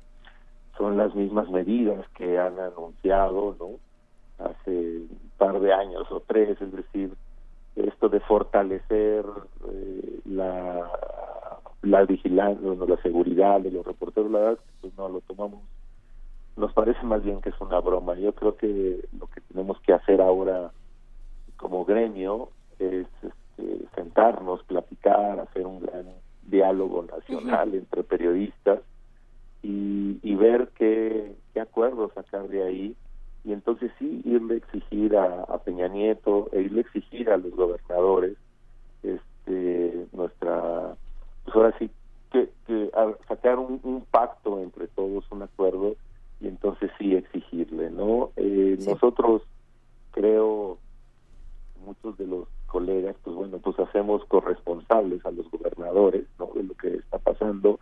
Entonces, bueno, pues tampoco creemos en los gobernadores, ¿no? O sea, a mí, por lo menos en lo personal, me parece que pues ellos son corresponsables, entonces, bueno, pues, pues simplemente no, pues yo no, yo no le daría las llaves de mi casa a a Graco, a Mantera, a, ninguno de esos no, bueno, ni las del coche, ni, ni, no, nada. No, no, para nada, ¿no? Sí, no, por supuesto, ¿no? Pero a ver, ¿en qué, en qué sentido, Alejandro Almazán, buen día, en qué sentido son corresponsables o los llamas corresponsables? Eh, ¿Son pecados de acción o pecados de omisión?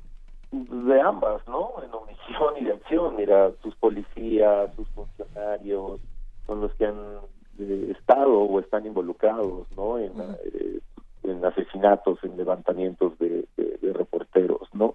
Eh, entonces, pues para, pues por lo menos para mí no es, este, o sea, es como si le dijeran al lobo que, se juzgara, ¿no? Y ese lobo que nos ayudara, ¿no? Entonces, creo que primero lo que tenemos que hacer como de verdad como reporteros es un diálogo nacional, o sea, sentarnos a platicar, hay una buena iniciativa con eh, que ha que ha partido de horizontal, pero eh, lo bueno de este medio de horizontal es que bueno, pues tampoco se quiere adjudicar este eh, no quieren ser los padres ni las ma- ni la madre de esta idea, sino que más bien que tienen que ser entre todos y es sentarnos, es lo mismo sentarse no sé, o sea, estoy pensando Diego Zorro, que, que Ciro Gómez Leiva, Marcela Turati, Pascal Beltrán, Daniel Arrea, Carlos Marín, es decir, sentarse, sentarnos todos, platicar y ver de qué manera podemos ayudarnos entre todos. Yo sé que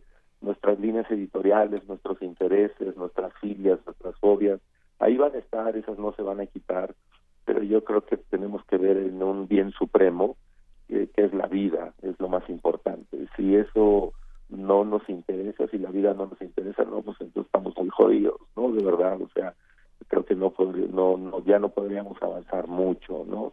Digamos como medio, como gremio. Yo creo que es ahora o nunca esta, esta unidad. Si no la logramos, eh, creo que entonces sí vamos a ser unas generaciones perdidas, ¿no? Estamos hablando de, de dos, tres generaciones de periodistas que van a ser generaciones perdidas porque todos están metidos en sus egos, todos están metidos en que quieren escribir el mejor reportaje, quieren sacar la mejor fotografía, quieren escribir la mejor novela. Yo creo que es más importante la vida que, o que es que, que ser famoso, no creo yo. Alejandro, mencionas que las medidas anunciadas por el presidente Enrique Peña Nieto eh, son una burla porque se- son las mismas que se han anunciado casi casi que año tras año. ¿no?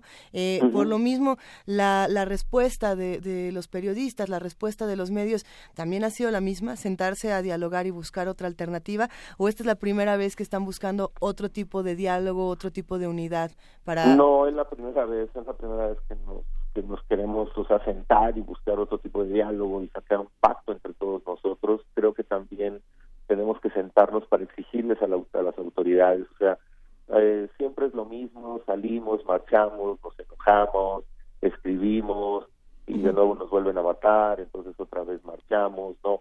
Yo creo que ahora ya tenemos que sentarnos como periodistas y tenemos que exigirle a Peña Nieto, decirle, a ver, dijiste que vas a hacer esto, que te damos tantos meses para que resuelvas los asesinatos, y si no, o sea, renuncia, o sea, tenemos que empezar a exigir la renuncia de Peña Nieto, tenemos que empezar a exigir la renuncia de los gobernadores, del fiscal, esto ya lo tenemos, ya tenemos que saltar hacia un punto político, ya no, ya no podemos hacer ahí unas mar- marchas y marchas, porque no nos pelan, no nos hacen caso, ¿no? Entonces tenemos que exigirles, o sea, tenemos que ser, creo que ya dar un paso más, ¿no? Y, y creo que eso va a salir entre las las pláticas que, que, que- que tengamos, ¿no? Por ejemplo, Pero hay que hacer acciones ya contundentes y necesarias, perdón, y seguir insistiendo en Javier, ¿no? Y, y en todos los demás compañeros, pero que ese que el tema esté ahí, ¿no? Todos los días, todos los. Y es que es una discusión muy importante, pensar en qué mecanismos funcionan para la resolución de un conflicto tan profundo como este, eh, por Javier Valdés y por los muchos otros periodistas, los muchos activistas, los padres de, de diferentes jóvenes y, mujeres desaparecidos. En fin, eh, el asunto también es estos mecanismos, cómo funcionan o qué otro tipo de mecanismos se encuentran. Eh, lo mencionó por precisamente cuando la desaparición de los 43 de Ayotzinapa, también se, se exige la renuncia de Enrique Peña Nieto y no, y no no, podemos decir no, pa- no es que no pase nada sino no no pasa no, no sé cómo explicar el, el vacío de decir eh, los mecanismos que se han utilizado no funcionan ni las marchas ni ni Claro. sentarse a dialogar ni buscar interlocución porque si la interlocución no viene del otro lado eh, la discusión periodística se puede quedar en el mismo grupo. ¿Cómo, Exacto, ¿qué, están- exacto. qué- qué se plantea entonces para realmente encontrar otro mecanismo de resolución cómo de sumar a di- diferentes actores o sea sí eh, ya la- ya pensar en el gremio de periodistas en toda su salvaje expre- expresión digamos no en, su- en toda su diversidad eh, eh, no te caigan bien mal regular les creas no les creas lo que sea eh, todos los periodistas, todas las personas que de alguna manera generan contenidos, generan información, eh, llevan a cabo esta labor. Eh, ya por ahí vamos, pero también eh, cómo involucrar a la sociedad, cómo hacerle ver a la sociedad, Javier, eh, es un muerto nuestro, pero también es un muerto de ustedes. Mira, yo creo que, o sea, en efecto, la sociedad nos ha abandonado, pero nos ha abandonado porque nosotros, o sea, como periodistas, no, o sea, no hemos podido unirnos. O sea, la sociedad voltea, si, si la sociedad nos viera unidos, si la sociedad viera, ah, mira, estos cabrones están haciendo algo, ah, o sea, yo creo que seguramente estarían con nosotros, pero nosotros, nosotros como gremio hemos hecho que la sociedad se vaya, o sea, esa es una autocrítica brutal, ¿no? O sea, nosotros, o sea, yo siempre les digo a mis amigos, si nosotros hemos sido imposibles de unirnos, si nosotros no nos hemos podido sentar, ¿cómo le podemos exigir a la sociedad que esté con nosotros? No, yo creo que en la medida en que nosotros nos empezamos, nos empecemos a unir y empecemos a exigirle a las, a, a las autoridades eh, resultados y pedirles las renuncias, yo creo que la sociedad va a voltear a vernos y va a decir, ah, mira, estos tipos por fin despertaron, estos tipos ya dejaron sus celos a un lado, pues vamos a arroparlos, ¿no? Y yo creo que es cuando va a venir la sociedad, ¿no?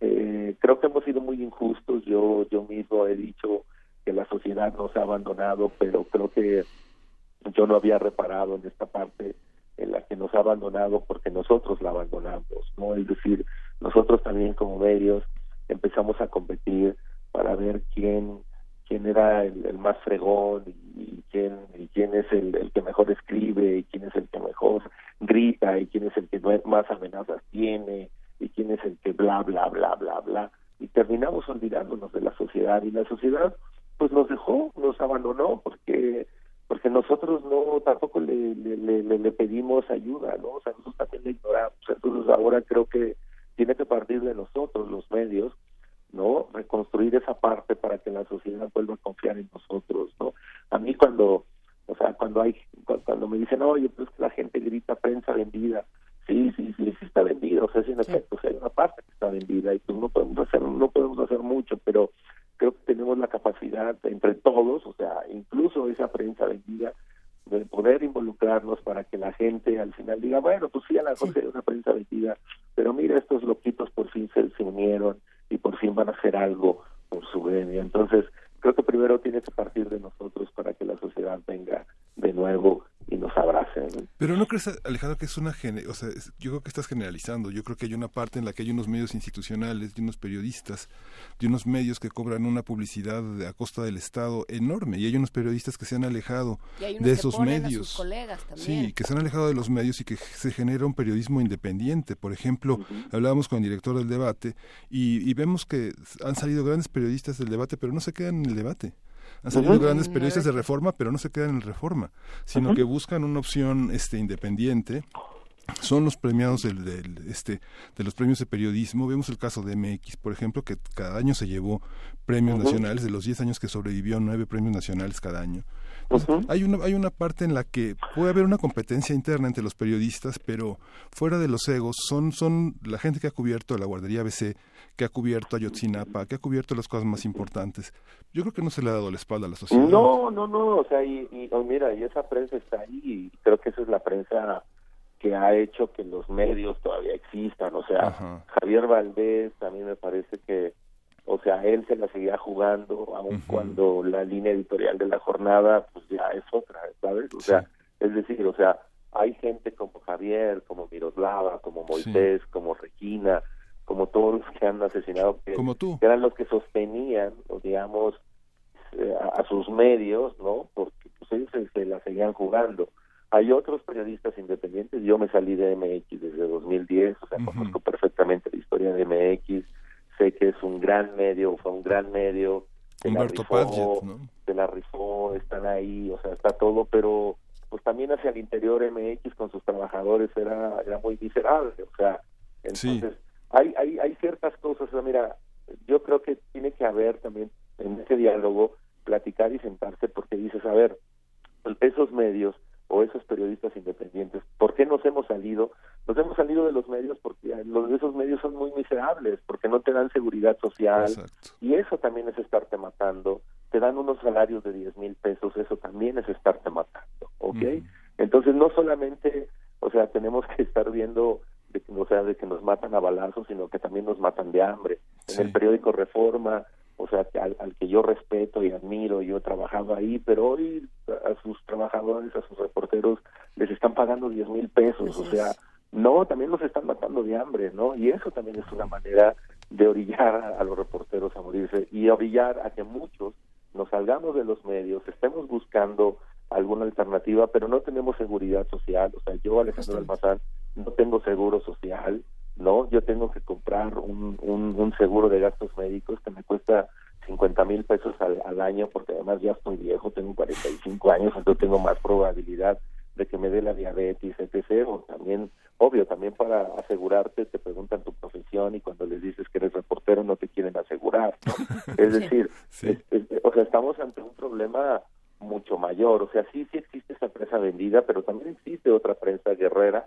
Pero ahora yo creo que en este diálogo nacional no tendríamos por qué decir, bueno, está la prensa vendida y la prensa este, libre, independiente. No, no, no. Aquí vamos a ser todos iguales. A mí no me importa si tú cobras, si no cobras, o sea, tus intereses, tus líneas editoriales, eso no importa. Aquí lo que importa es un bien común que es la vida, es la pinche vida. O sea, y si, y si la vida no nos interesa, no, pues vamos, ya estamos jodidos como gremio, porque pues, oye, pues lo más valioso que tenemos en esto es la vida, en todo, o sea, no solamente como periodistas, sino como ciudadanos, ¿no?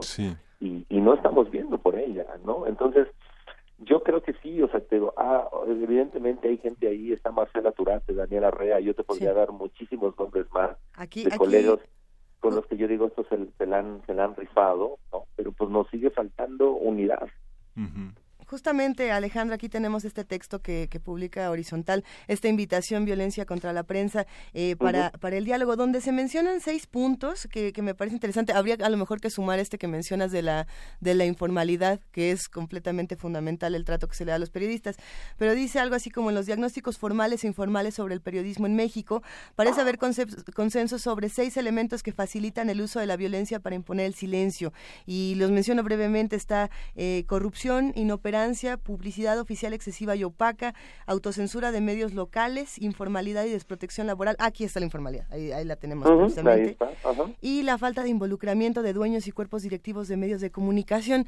Eh, estos seis puntos se van a se van a discutir entre todo entre todos los grupos. ¿Qué otros puntos podemos sumar para la discusión? ¿Y qué nos No, toca pues- del lado de, de los consumidores Así y, es. y quienes se benefician del trabajo de los periodistas? mira, yo, yo creo que, o sea, pues mira, de, de rebote ha surgido esta idea, la verdad es que pues también la muerte de Javier, o sea, sí nos noqueó, eh, nos noqueó muchísimo, entonces bueno, pues estamos como despertando de, de- ese golpe y esta esta propuesta de, de la gente de horizontal pues a mí me pareció muy buena y dije oye sí es lo es, es un primer gran paso.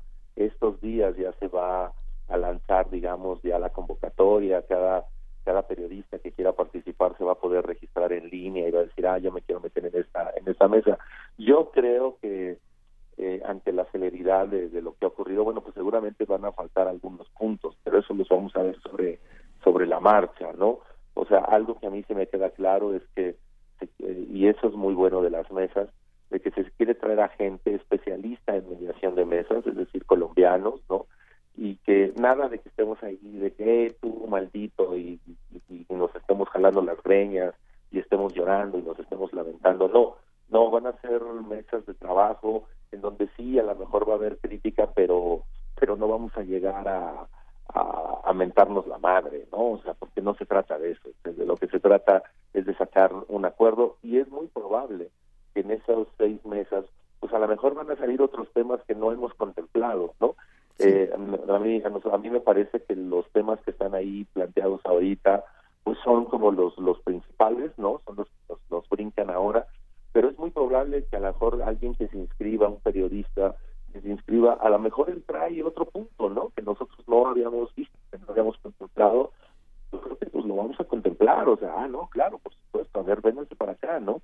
Porque de lo que se trata es de llegar, o sea, que todos estemos de alguna manera, eh, o sea, unidos y, y satisfechos de ese acuerdo, ¿no? Aunque sea mínimo, mira, a la- a lo mejor estamos, yo yo de pronto le, me, me dice alguien, una amiga muy cercana, me dice, ay Alejandro, tú le tienes mucha fe a la gente. Y no, pues sí, o sea, Pues, ¿qué todavía, tengo, queda? todavía tengo fe en la gente, ¿no? Pero sí, claro, entonces, pues ni hablar, o sea, yo espero en que esto salga.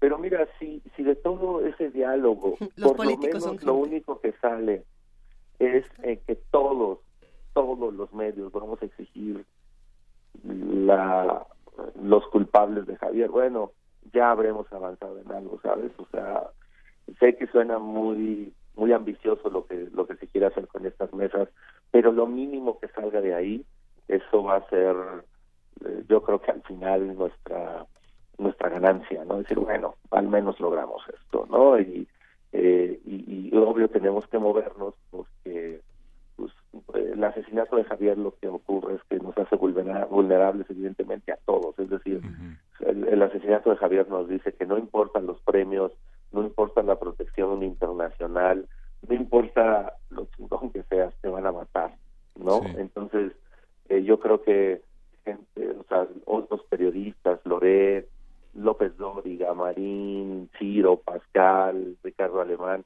toda esa gente que a lo mejor de alguna manera no hemos coincidido por X o Y razón, hoy, hoy nos necesitamos, hoy necesitamos acompañarnos, hoy necesitamos ir juntos todos, exigir, y, ya cada uno seguirá haciendo lo que hace con su línea editorial, con eso no nos vamos a meter, pero lo que sí necesitamos es acompañarnos. ¿no?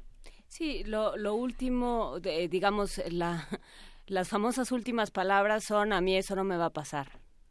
¿no? O sea, en, en, en- términos políticos, en términos eh, ideológicos No, eh, no, y, y en términos los- existenciales. ¿no? Claro, no, yo creo que los reporteros más bien tienen que decirle sí, o sea, sí nos va a pasar, o sea, porque yo digo, lo, lo- la, o sea, lo que está pasando, el contexto nos está diciendo que estamos en una ruleta, ¿no? Estamos en el juego de la ruleta, eh, qué terrible, qué triste que le haya pasado a uno de nuestros mejores amigos, que es Javier Valdés, y además al, al reportero más valiente, ¿no? Entonces, decimos, puta, o sea, le acaba de pasar a él, bueno, ahora, ahora que sigue con nosotros, ¿no? Entonces, yo creo que los, los reporteros más bien tienen que pensar en que sí, o sea, que, nos, que sí nos puede pasar y que tenemos que hacer algo, ¿no? Yo, yo digo, de tanto lo pienso y yo ya he hablado con mi hermano, le digo, oye, güey, si me pasa algo, haz esto, esto y esto, o sea, porque pues ya está feo, o sea, es decir, o sea, ya te, ya la vida te está diciendo, oye, no, güey, o sea, sí está, esto ya está muy cerca, ¿no?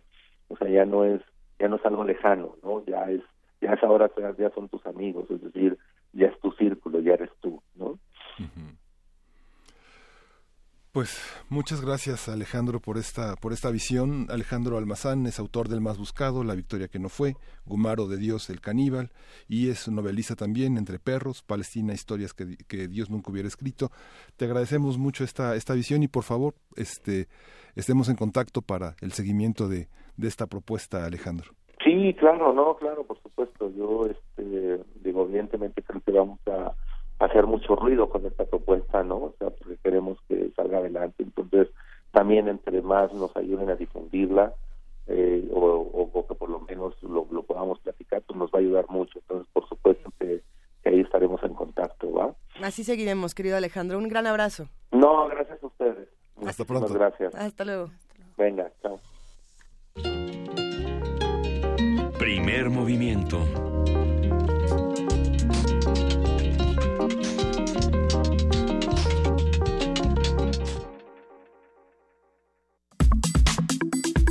Nota Internacional.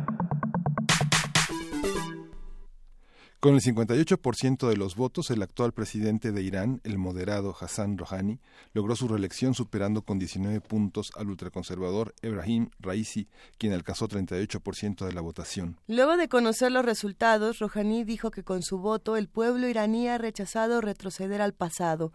Desde 2013, Rouhani ha impulsado el proceso de apertura de Irán. Su mayor logro fue el acuerdo nuclear con la comunidad internacional en 2015. En los comicios celebrados el pasado viernes participaron 40 millones de personas, es decir, el 70% del electorado. Para analizar este proceso electoral en Irán, sus resultados, sus actores, la evolución y los escenarios, vamos a conversar con el doctor Moisés Garduño, quien es profesor de la Facultad de Ciencias Políticas y Sociales de la UNAM y es especialista en estudios árabes e islámicos contemporáneos. Buenos días, eh, doctor Garduño, Moisés Garduño. Muy buenos días, Luisa, Juan Inés, Miguel Ángel. Es un placer saludarlos nuevamente por esta mañana. Muy buenos días. Gracias. Moisés, ¿qué pasó en Irán y qué, qué implica? Extrañamos que estés aquí en la cabina porque siempre eh, te admiramos mucho cómo nos explicas este tipo de, de historias, que además, bueno, Irán tiene una tradición interesante de años atrás. Sí, muchas gracias. Yo también admiro mucho el programa, lo escucho a diario. Es de mi casa de estudios. Y bueno, nuestro auditorio también eh, muy querido y muy eh, interesado siempre en las notas internacionales y nacionales. A propósito de Irán, pues eh, hay que decir que estas elecciones han sido muy importantes porque, por ejemplo, el próximo año ya Irán cumple como proyecto de República Islámica cuatro décadas. Eh, ya en el 2019 cumplirá 40 años del proyecto eh, inaugurado por el Ayatollah Khomeini y al mismo tiempo es muy probable que entre el año próximo o los próximos al menos dos años o tres, eh, debido a la enfermedad del líder supremo actual Ali Khamenei, es probable que Irán también esté experimentando un cambio de líder supremo, que es el, pues ustedes saben, el actor político más importante de Irán y es probable que también haya ajustes en ese en ese en ese puesto político. Así también, pues tenemos también 30 años de la estabilidad constitucional que después de la pues enmienda constitucional de 1989 donde hacen algunos ajustes y crean algunas otras instituciones, la República Islámica de Irán ha mostrado cierta estabilidad en una mezcla muy interesante entre mecanismos eh, electorales de corte occidental con mecanismos políticos y judiciales de corte islamista. Eh, por eso es muy importante que Irán llegue con un presidente fuerte a estos momentos tan eh, críticos para su sistema político.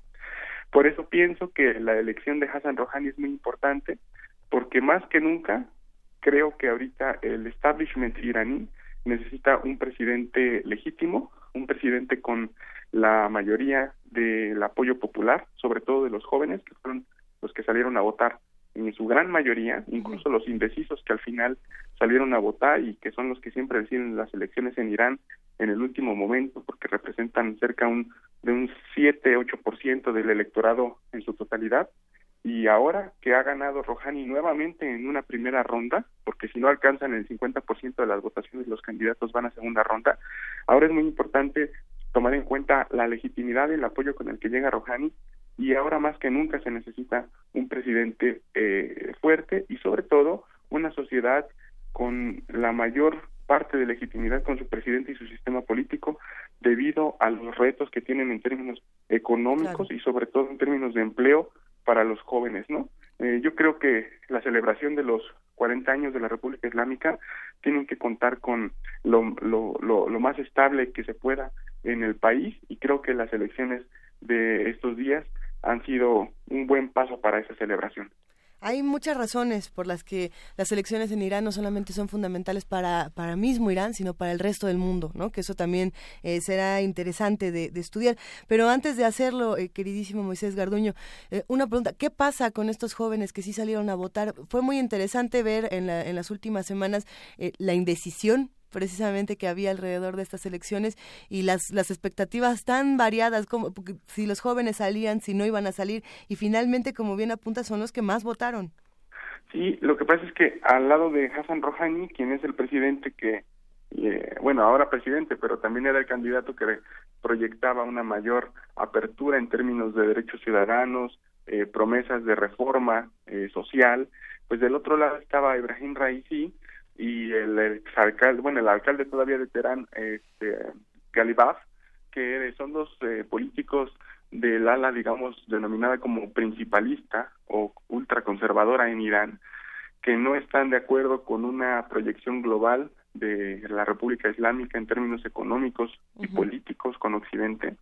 Y claro, los jóvenes pues ahora sobre todo están buscando que haya oportunidades de empleo y también oportunidades de expresión de la situación interna que se vive en Irán, una situación muy tensa, sobre todo a partir de las protestas del año 2009, cuando surgió el movimiento verde justamente contra un fraude electoral del entonces presidente Mahmoud Ahmadinejad.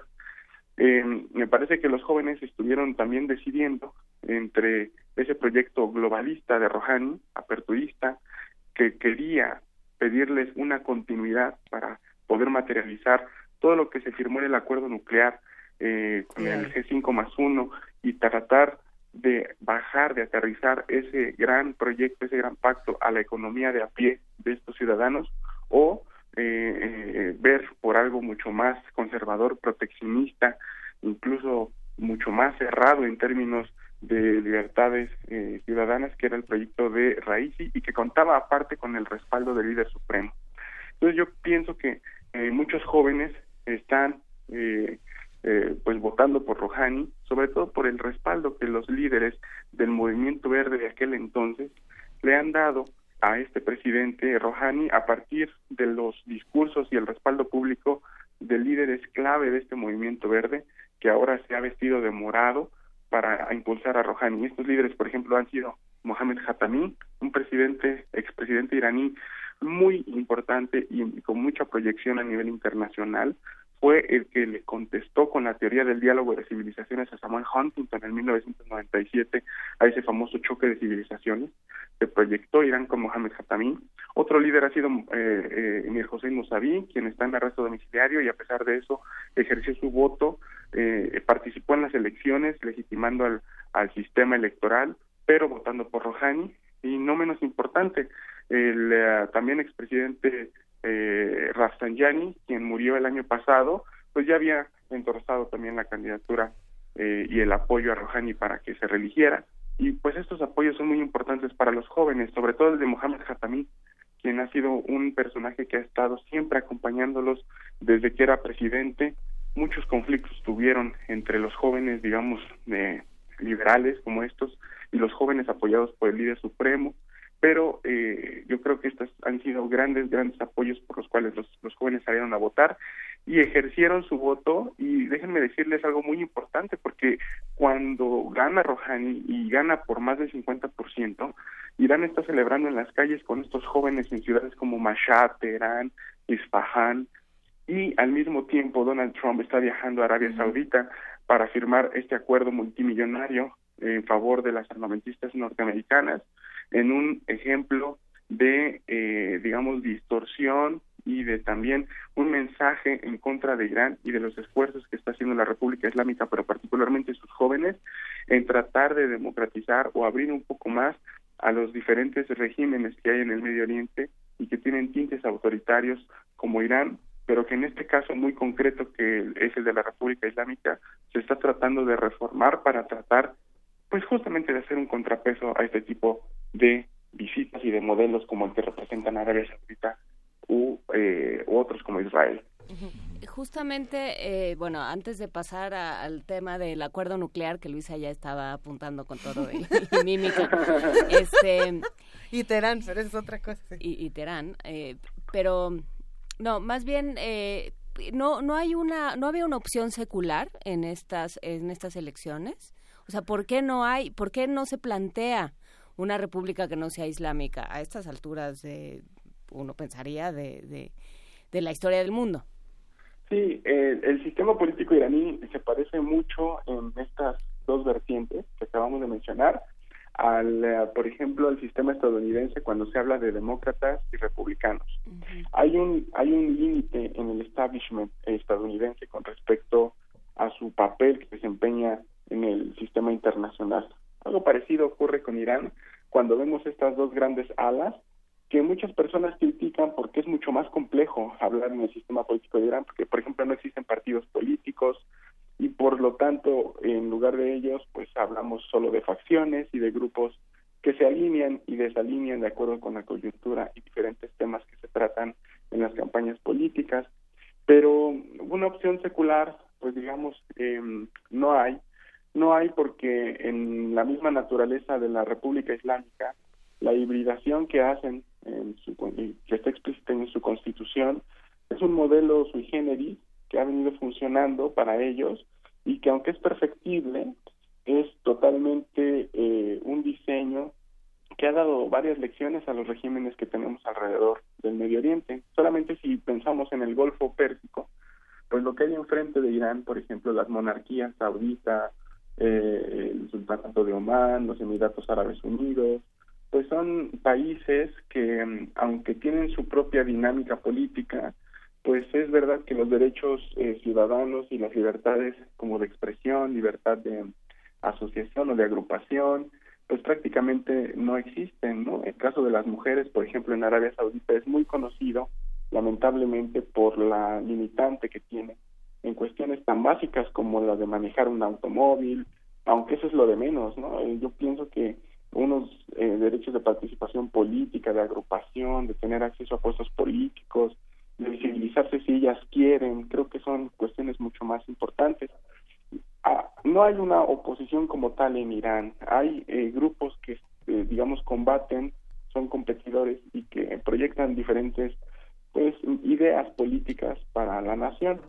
El único movimiento de oposición que hay en Irán opera fuera de Irán y opera en Washington y París y se llaman los Mujahideen Halk y es el único grupo que llama por una república islámica democrática en Irán, pero tiene una historia sumamente sinuosa en términos políticos con, con, con, con Irán, porque se ha aliado con todos los enemigos de la República Islámica desde su nacimiento, empezando por Saddam Hussein, y cuando se derrocó a Saddam Hussein en el 2003, fue aliada de Washington, y ahora eh, trabaja con ellos en una especie de lobby para mandar diferentes tipos actividades de espionaje y de información al interior de Irán y es más o menos el único, eh, digamos, proyecto de carácter eh, opositor que existe en Irán. Sí. Y, y, en, y, entonces, ¿qué va a pasar? ¿Ya es que hablar de, de guerras nucleares? Pues, estamos, a ver, acuerdo nuclear, Trump, Teherán, importancia geopolítica, pleitos, guerra, guerra. ¿Qué, ¿Qué, pasa con todo este otro lado? ¿Qué, qué expectativas podemos tener? Bueno, yo eh, quiero rescatar la, importancia de las elecciones en Irán porque el discurso de ayer de Donald Trump en Arabia Saudita eh, me deja un mal sabor de boca y la verdad yo no quisiera que el auditorio se, se, se quedara con estas ideas que dijo el presidente estadounidense en, en, en Riyadh. Porque entre las primeras cosas que dijo Trump eh, fue, aparte de atacar a Irán de, de principio a fin, fue decir que pues eh, realmente Arabia Saudita era como el eje de estabilidad que eh, todavía mantenía esperanzas para el Medio Oriente, ¿no? Y pues yo creo sinceramente que esto no es verdad. Ese no yo es el pienso... destino, no debe ser el destino de Medio Oriente, ¿no? No, no querríamos. No, por supuesto. Y más bien yo pienso que antes de hablar del futuro de Medio Oriente, como decía Trump, eh, hay que hablar del presente y del pasado, porque si hay un problema en Medio Oriente, pues básicamente tiene que ver con la intervención extranjera de Estados Unidos. Si hoy en día el sectarismo, por ejemplo, de sunitas y chiitas en la parte del Golfo Pérsico existe, es debido a la herencia que la invasión y ocupación de Irak ha dejado en esta en este territorio. Eh, si es verdad que hay movimientos como Hamas y como Hezbollah que Donald Trump ha, digamos, comparado con Al Qaeda y el Estado Islámico, pues hay que decir que Hezbollah y, Hamas, que no tienen nada que ver con estos movimientos, no existirían si Israel no hubiera expulsado una cantidad enorme de palestinos desde 1948 y en años sucesivos con cada vez más eh, asentamientos y políticas racistas que es una realidad en el terreno. También podríamos decir que Arabia Saudí no es un régimen que promueve la estabilidad, y mucho muy al contrario podemos decir que es, los son han sido los saudíes los que han sido los primeros actores en contribuir con la contrarrevolución de las llamadas revoluciones árabes.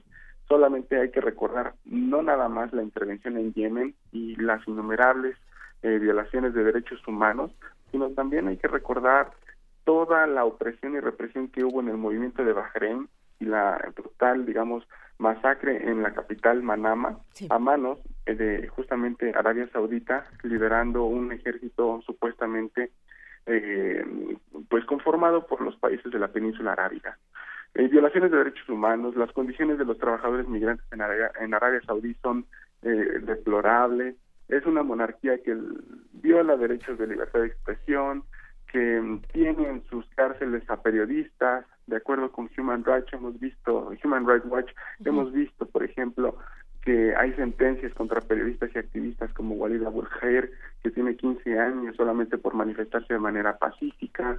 Entonces, hay muchísimas cosas, muchas contradicciones en el discurso de Donald Trump atacando a Irán, que es justamente un país de los pocos países de la región que tiene mecanismos de corte electoral que aunque son perfectibles, como menciona Juan Inés exactamente, pienso que es un eh, paso importante hacia, la transformación del Medio Oriente, no como un modelo para todos los demás, sino para que se aprendan lecciones de cómo las personas pueden empezar a participar en la configuración de sus instituciones políticas, ¿no?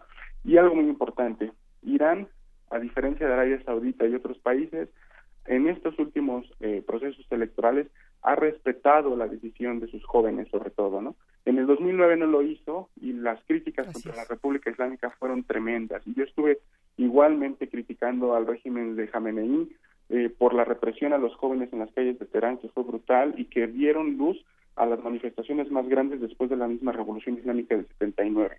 Después de ese proceso, la elección de Rouhani y ahora la reelección dan muestras de que el régimen tiene que escuchar a la sociedad cuando se manifiesta a través del voto y del voto de los iraníes fuera de Irán para tratar de materializar sus canales de participación política y hacer escuchar la voz en al menos la institución de la presidencia. Con eso, con eso nos quedamos hasta ahora, querido Moisés Garduño, profesor de la Facultad de Ciencias Políticas y Sociales de la UNAM, especialista en estudios árabes e islámicos y contemporáneos. Tendremos que seguir platicando no solamente de lo que ocurre en Irán, no solamente de, de la historia tan importante de Teherán, sino de muchas otras noticias que están ocurriendo justo ahora. A ver si luego le damos también una pasada a Israel, Palestina, Trump y demás cosas que están ocurriendo por Por, aquí. supue- por supuesto, el siguiente viaje de Donald Trump es a Israel. Acaba de llegar ahorita. Eh, Exactamente.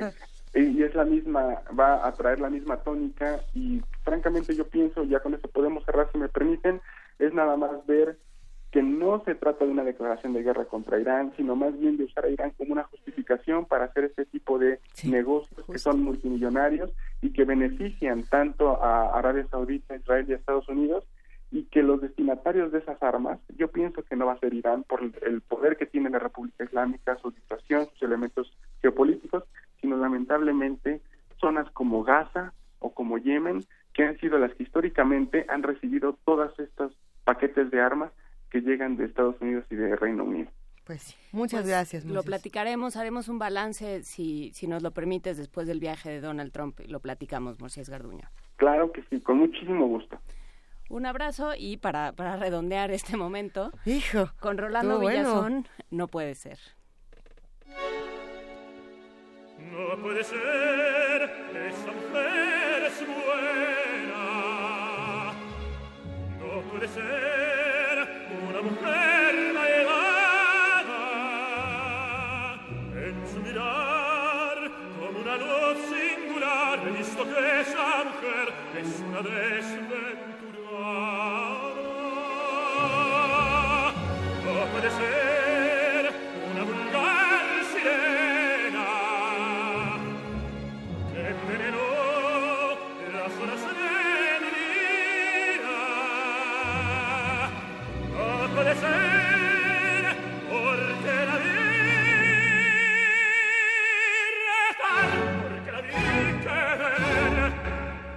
porque la vi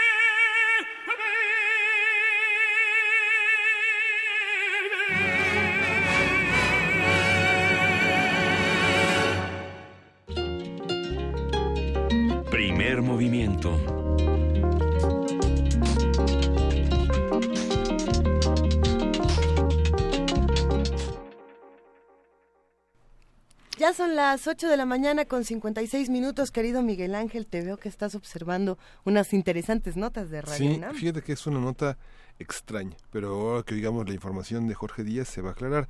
Con el desarrollo de un modelo de pico satélite del tamaño de una lata, estudiantes de la UNAM competirán en el concurso CanSat en Texas. En la CanSat es cuando hacen un satélite chiquito.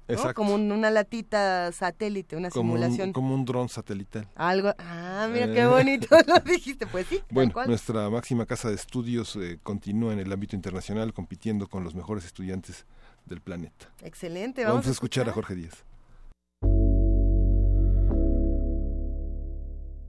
Estudiantes de la Facultad de Ingeniería de la UNAM participarán en la competencia CANSAT en Texas, Estados Unidos, con el desarrollo de un modelo de pico satélite del tamaño de una lata y que fue elaborado por el equipo CANSAT Siqueiros, nombre en alusión a la frase del muralista mexicano que dice el pueblo a la universidad, la universidad al pueblo.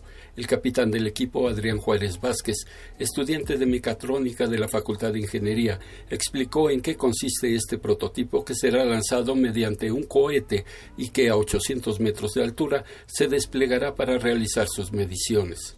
Los CANSAT están constituidos principalmente por eh, sistemas de potencia, telecomunicaciones, eh, ingeniería de software, eh, sistemas mecánicos y eh, pues ahorita eh, nuestro lugar eh, que logramos clasificar fue en el 12, eh, en el lugar número 12 de más de 81 equipos de distintos países, cabe mencionar que son Rusia, este, Estados Unidos, Polonia, Italia, Suiza, India Canadá, entre otros. El equipo universitario logró posicionarse en el lugar 12 de entre 81 semifinalistas de todo el mundo y el Kansas Siqueiros tiene el propósito de adquirir nuevas experiencias que impulsen el desarrollo tecnológico del país, así como compartir sus conocimientos con otros estudiantes. En el primer equipo que participó en estas competiciones estuvo Ricardo Granados, que actualmente estudia su doctorado en Francia y está a cargo de la electrónica de una importante empresa desarrolladora de satélites extraorbitales. El doctor Alejandro Farah Simón, investigador del Instituto de Astronomía de la UNAM, dijo que el concurso es organizado por la Sociedad Astronáutica Americana en colaboración con la NASA. Esta competencia tiene muchos objetivos. Y considero yo que el más importante es la formación académica de los estudiantes. Y como se imaginarán, hoy día la tecnología espacial todos la tenemos empaquetada, prácticamente todos, en un teléfono celular en nuestros bolsillos. Y la idea de esta competencia internacional de satélites enlatados es generar la electrónica para lograr una telecomunicación a un sistema, eh, a una estación terrena, que permita que el satélite, que en este caso es el CANSAT, mande información sobre la posición, la velocidad, la presión, la temperatura, de manera eh, remota. El instrumento satelital funcionará con paneles fotovoltaicos, toda vez que la Universidad Nacional impulsa la utilización de este tipo de energía menos contaminante y más barata. No habrá premios en efectivo para los primeros cinco lugares, explican los estudiantes y el doctor Farah, que el objetivo central es el aprendizaje y hacer que la UNAM siga siendo considerada como la institución de educación superior mexicana mejor posicionada en la investigación y el desarrollo tecnológico. Para Radio UNAM, Jorge Díaz González.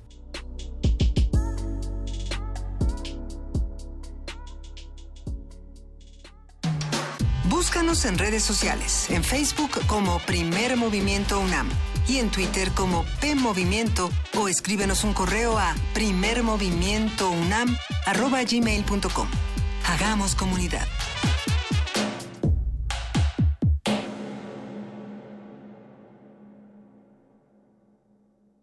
Corte informativo. La UNAM Con un sistema que permite gastar en el baño diario de litros de agua, David Silva, estudiante de sexto semestre del Colegio de Ciencias y Humanidades, logró el primer lugar en el concurso universitario Feria de las Ciencias, la tecnología e innovación en la modalidad de diseño innovador. Es un sistema simple, funciona a base de presión y ahorramos agua a una cantidad de 10 litros. Por ejemplo, cuando nos bañamos utilizamos de 120 a 150 litros, pero con este sistema Rodolfo lo podemos disminuir a una cantidad de 10 litros únicamente, lo cual si lo traducimos a la población del Valle de México, que es donde más agua se necesita, este ahorro puede significar un ahorro muy grande en millones de litros.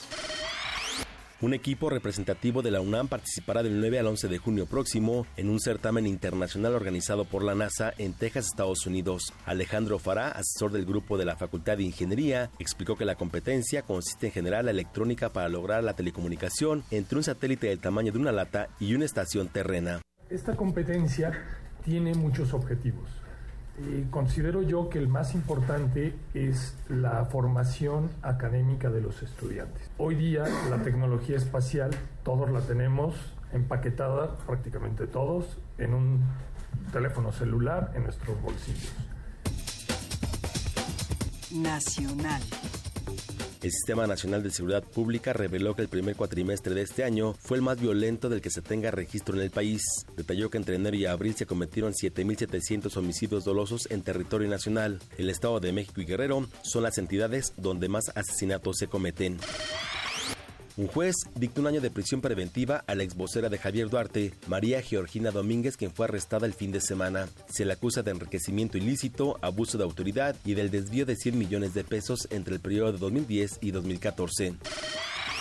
Mientras tanto, la Fiscalía General de Veracruz pedirá este lunes el desafuero del diputado federal Alberto Silva Ramos por presunto desvío de recursos. Economía y finanzas. En entrevista con el Universal, Gerardo Ruiz Esparza, secretario de Comunicaciones y Transportes, aseguró que el nuevo aeropuerto de la Ciudad de México está blindado ante cualquier intento por cancelarlo, sin importar qué partido gane las elecciones presidenciales de 2018. Las tres fórmulas, diría yo, que pueden blindar una inversión de esta naturaleza. Primero, un blindaje social. Se está generando en este momento ya 40 mil empleos de familias muy necesitadas. Otro tema es el blindaje legal, que se tienen a 157 empresas trabajando en el aeropuerto, en obras ya con un monto superior a los 100 mil millones de pesos. Y tercero, el, el, blindaje financiero, o sea, se tienen emitidos bonos internacionales por 2 mil millones de dólares con cargo al proyecto. Internacional.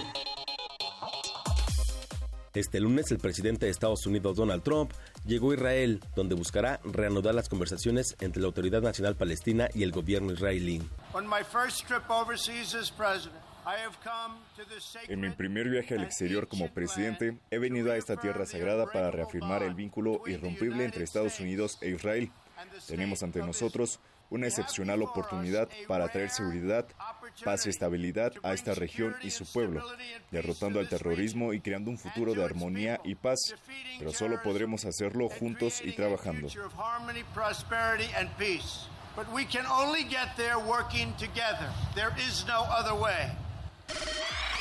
Por su parte, el primer ministro israelí Benjamin Netanyahu dijo que su pueblo comparte el compromiso con la paz.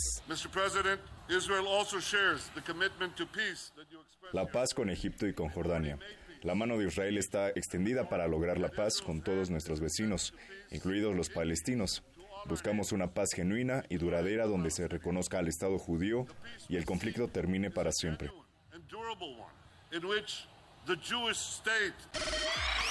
El cofundador de Twitter, Evan Williams, se disculpó por el papel que desempeñó la plataforma de medios sociales en el ascenso de Donald Trump a la Casa Blanca en la pasada campaña presidencial.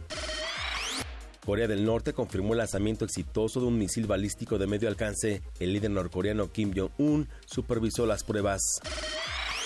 Pedro Sánchez se convirtió en el secretario general del Partido Socialista Español luego de ganar las elecciones primarias. Este proceso de primarias es el kilómetro cero de algo mucho más importante, de un Partido Socialista que se pone al servicio de la mayoría social de este país, que sufre los recortes, la precariedad y la corrupción del Partido Popular. Que hoy más que nunca, en el próximo Congreso vamos a hacer un Congreso en positivo, para unir, porque vamos a hacer esos cambios y vamos a construir ese nuevo PSOE juntos y juntas, todos aquellos compañeros y compañeras que apoyaron una u otra candidatura, porque somos una gran familia. Escuchas XEUN. Radio UNAM.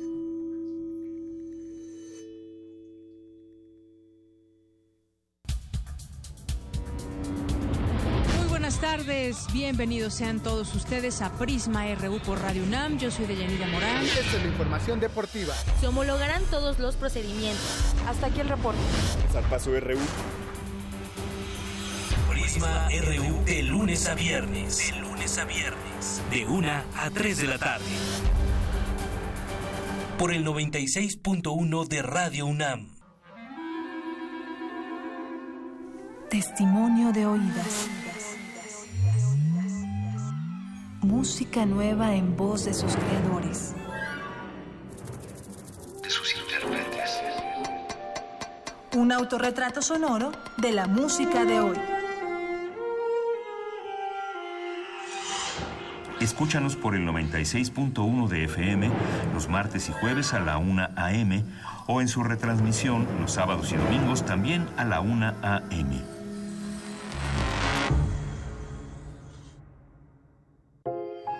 En mi casa aprendo muchas cosas. Aprendí a quedarme calladito. También me enseñaron a aguantarme las ganas de llorar. Porque si no, me van a dar razones para llorar de verdad. La mejor lección es el cariño. Paremos la violencia en casa. Una ciudadanía que participa la formamos con respeto. Contigo, México es más. Súmate. UNICEF. Instituto Nacional Electoral. INE.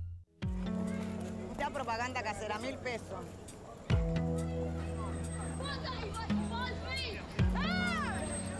of your country. Accordingly, No importa de dónde eres, qué idioma hablas, ni cuál es tu color de piel. Tus derechos humanos son universales y deben ser respetados. Conoce cuáles son y cómo protegerlos en un programa de análisis y reflexión sobre este tema con Diego Guerrero. Derecho a debate. En la cultura de la legalidad participamos todos. Te invitamos a una mesa de discusión con estudiantes universitarios y especialistas todos los lunes a las 10.05 de la mañana. Por el 96.1 FM. Radio UNAM.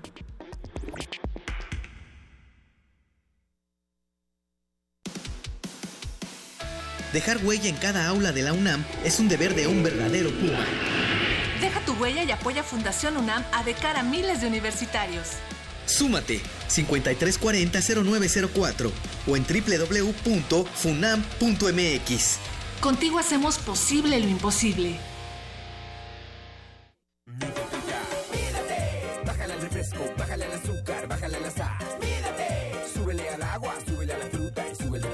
Cuando vayas a comer, no olvides que lo mejor para acompañar tus alimentos es tomar mucha agua. Súbele al agua y bájale al refresco. Bájale al refresco, bájale al azúcar, bájale a la sal. Mídate, súbele al agua, súbele a la fruta y súbele a tal. Más vale prevenir. Secretaría de Salud, ISTE, IMSS. Fue el símbolo de la Guerra Fría y miles trataron de atravesarlo. Duró 28 años y cayó tan repentinamente como se erigió. Te invitamos a que asistas al Cineclub Radio Cinema. 28 años sin el muro de Berlín. Los miércoles de mayo, 6 de la tarde. Sala Julián Carrillo de Radio UNAM. Consulta cartelera en www.radiounam.unam.mx o comunícate al 5623-3271. Entrada libre. Algunos peligros de la modernidad se anticipaban hace siglos.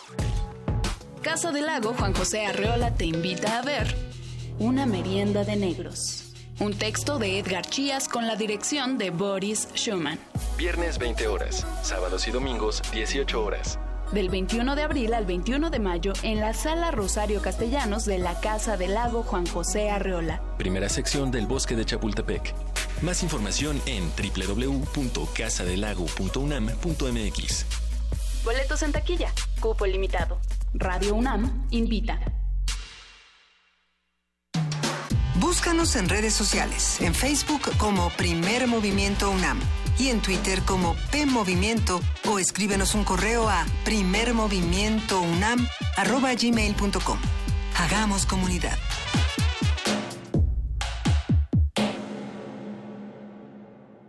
Y ya son las 9 de la mañana con 11 minutos. Hoy es lunes 22 de mayo y estamos en esta tercera hora de primer movimiento.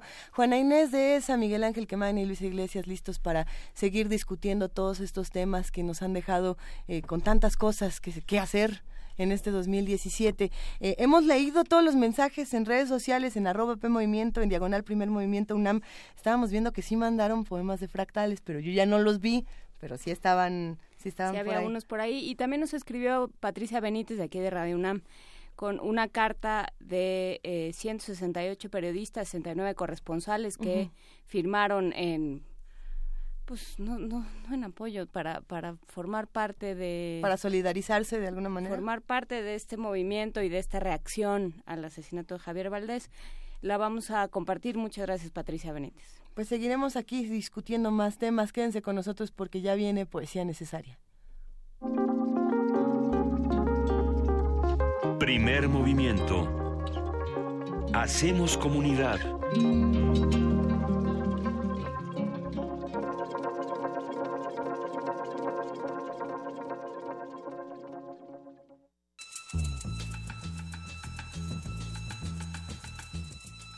Es hora de poesía necesaria.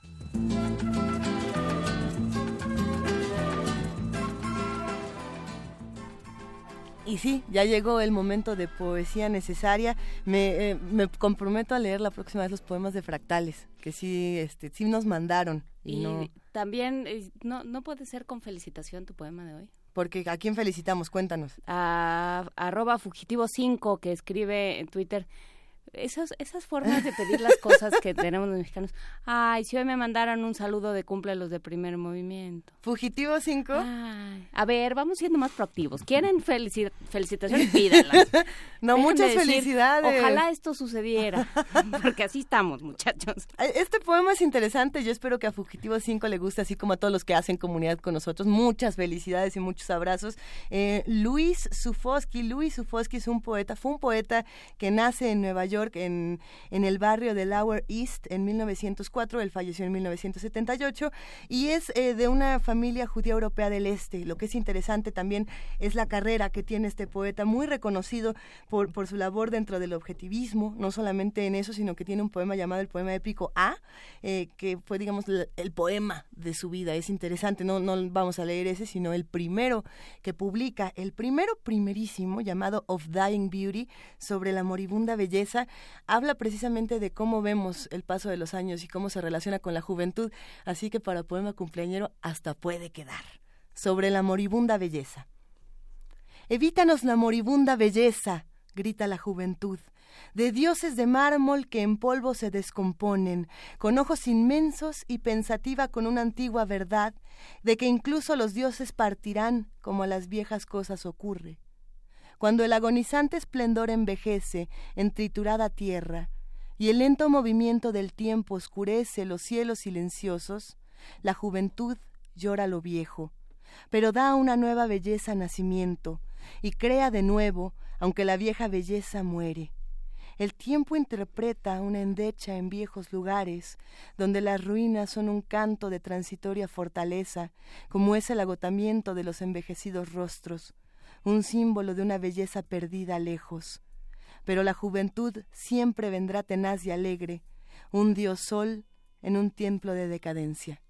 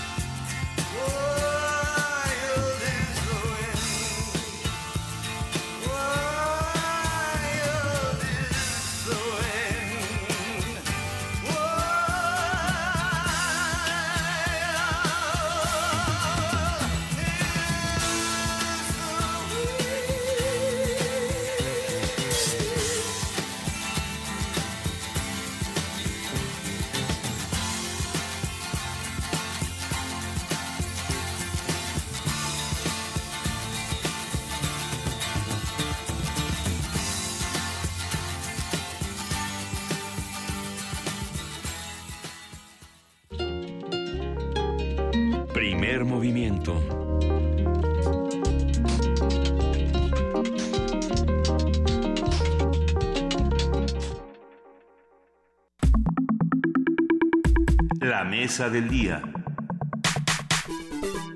El monarca de las sombras es la novela más reciente de Javier Cercas. A más de 15 años de la publicación de Soldados de Salamina, el escritor retoma la Guerra Civil Española para narrar la vida de su tío abuelo Manuel Mena, un joven de 17 años que se unió al ejército de Franco, participó en muchos combates y murió en 1938, quedando, como señala el autor, en el lado equivocado de la historia. Se trata de una novela más íntima y personal en la que Cercas indaga en el pasado más incómodo de su familia, con un tono antibelicista que aborda los temas esenciales de su narrativa.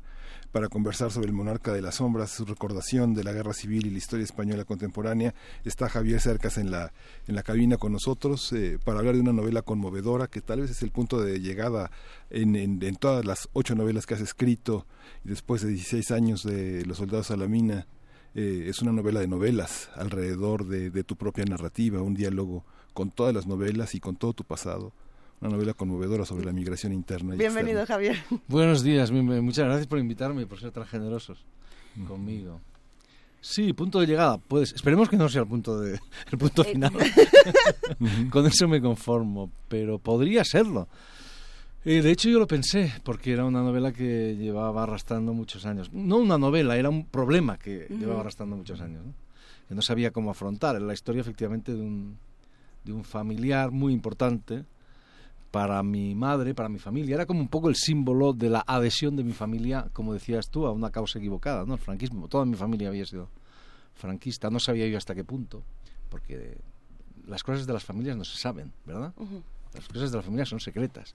Este libro intenta un poco indagar en ese, en ese secreto. Y, como tú decías, era, bueno, es una historia que siempre tuve en la cabeza y que nunca supe si sabría contar, si sabría descubrir qué es lo que había allí. Y bueno, el libro finalmente salió, por eso estoy muy contento de que haya salido. ¿no? Claro, te lo quitaste de encima, pero nos lo... Y entonces pasas de un capítulo a otro y lo platicábamos ahorita con Miguel Ángel, hay un hay una eh, especie de narración telescópica. Eh, te acercas y te alejas, depende de quién esté narrando, porque hay veces que narra Javier Cercas y hay veces que narra quién sabe quién. Sí, señor, muy bien. Un personaje que dice yo no soy un literato y entonces uno está leyendo, además en domingo ya un poco malito de sus nervios y dice, ¿cómo? ¿Es biográfico o no es ¿Cómo él no es un literato si no era Javier Cercas? ¿no? Y entonces eh, hay, hay este, este no saber hasta dónde meterte al problema. ¿no? Manuel Mena está ahí, es el gran es la gran deuda de la madre, ¿no? la gran deuda que le pasa al hijo, le dice de este nadie ha hablado. Exacto. Y hay varias cosas, ¿no? Tú planteas millones de problemas. Por un lado, la escritura como apropiación de la historia, escribo para que no me, para no ser escrito, dices en algún momento, ¿no? Yo voy a escribir mi historia para que nadie me salga con quién era yo. Exacto. Pero al mismo tiempo hay una apropiación de la historia, pero también hay una idea de tengo esta historia que no hace, no sé qué hacer con ella porque es e, es incorrecta. El héroe de mi madre cayó del lado correcto, o sea, estaba mal. Sí, sí. Entonces hay, hay un montón de problemas personales, narrativos, con la misma historia de España, con los que pones ahí, lo pones de muy buena manera y se lo avientas al lector. Eso es exacto. Pero yo creo que eso es lo que hacemos los escritores, ¿sabes? Lo que hacemos los escritores es lo contrario de lo que deberían hacer los políticos. Lo que deberían hacer los políticos es solucionarnos problemas para que nosotros llevemos, una vida más tranquila y podamos dedicarnos a las cosas importantes, o sea, al amor, al, fin, a la literatura. Al café, a los amigos. A los amigos y tal. A los niños, sobre todo, también. Lo que hacemos los escritores es lo contrario, es, es formular, crearles problemas a la gente. Es decir, decirle a la gente, mira, ¿tú creías que esto era sencillo? Pues no, es más complicado de lo que tú te creías. ¿Tú creías que aquí solo habían buenos y malos? Pues no, resulta que los buenos no son tan buenos y los malos no son tan malos. ¿Tú creías que eso es lo que hacemos? Formular preguntas complejas de la manera más compleja posible. Entonces este libro sí, y, formular preguntas incómodas. Además, ¿Para qué? Para enriquecer la vida del lector. Para eso es lo que hace la literatura, ¿no? Mostrar que la realidad es más compleja de lo que de lo que parece. Generas preguntas incómodas y la respuesta de los lectores, ¿te, te han dado respuestas incómodas a estas preguntas? Es que la única respuesta posible a estas preguntas es que no hay respuesta. Eso es lo que define la novela. Es decir, a diferencia del periodismo, pongamos, o de, de la historia, o de, o qué sé yo, de los jueces, que tienen que tener respuestas, ¿no? Claras, nítidas, taxativas, las novelas formulan preguntas complejas de la manera más compleja posible y, la, y no hay respuesta. La respuesta es la propia búsqueda de una respuesta, es decir, eh, la propia pregunta, es decir, el propio libro. O si queréis decirlo de otra manera, las respuestas siempre son ambiguas, contradictorias, eh, ¿no? Mm, mm, mm, poliédricas. En definitiva, la respuesta la tiene el lector. Eso es la literatura. La literatura, la mitad del libro la pongo yo, pero la otra mitad la pone el lector. Y cada lector pone una mitad distinta. ¿verdad? Porque una, una novela es una partitura y es el lector el que la interpreta y si el libro es bueno, cada lector lo interpreta a su manera. Entonces, este problema para mí era muy, complejo, porque tiene que ver con algo, eh, algo con lo que todos cargamos. Este libro en realidad no habla de la guerra civil, habla de la herencia de la guerra civil, y no habla tampoco de la, si queréis, de la herencia de la guerra civil, sino de la herencia de violencia con la que todos cargamos. Todos, sin excepción, los mexicanos, los españoles, los franceses, todos. ¿Y, qué hacemos con esa herencia? Porque, porque esa herencia está en nosotros. Eh, la mía era muy mala, porque toda mi familia había sido franquista, no, repito, no sabía hasta qué punto este chico que va a la guerra con 17 años y muere con, con 19, un chamaquito, un niño muy pequeño, una criatura, los niños son los que hacen las guerras, eh, pues para mí era un problema. ¿Qué hicieron y qué hago yo con esto? ¿Por qué se equivocaron? ¿Por qué hizo lo que hizo? Eh, e, es fundamental saber cuál es nuestra herencia. Yo no he querido saberlo hasta, hasta muy tarde, porque es muy difícil asumirla porque es muy, difícil asumir la realidad cuando, la realidad es dura, eh, cuando es una realidad de violencia, de errores, de etcétera, etcétera. Pero hay que saberlo, porque si tú sabes en qué consiste tu herencia, puedes manejarla. Si no sabes en qué consiste esa herencia, la herencia te maneja a ti.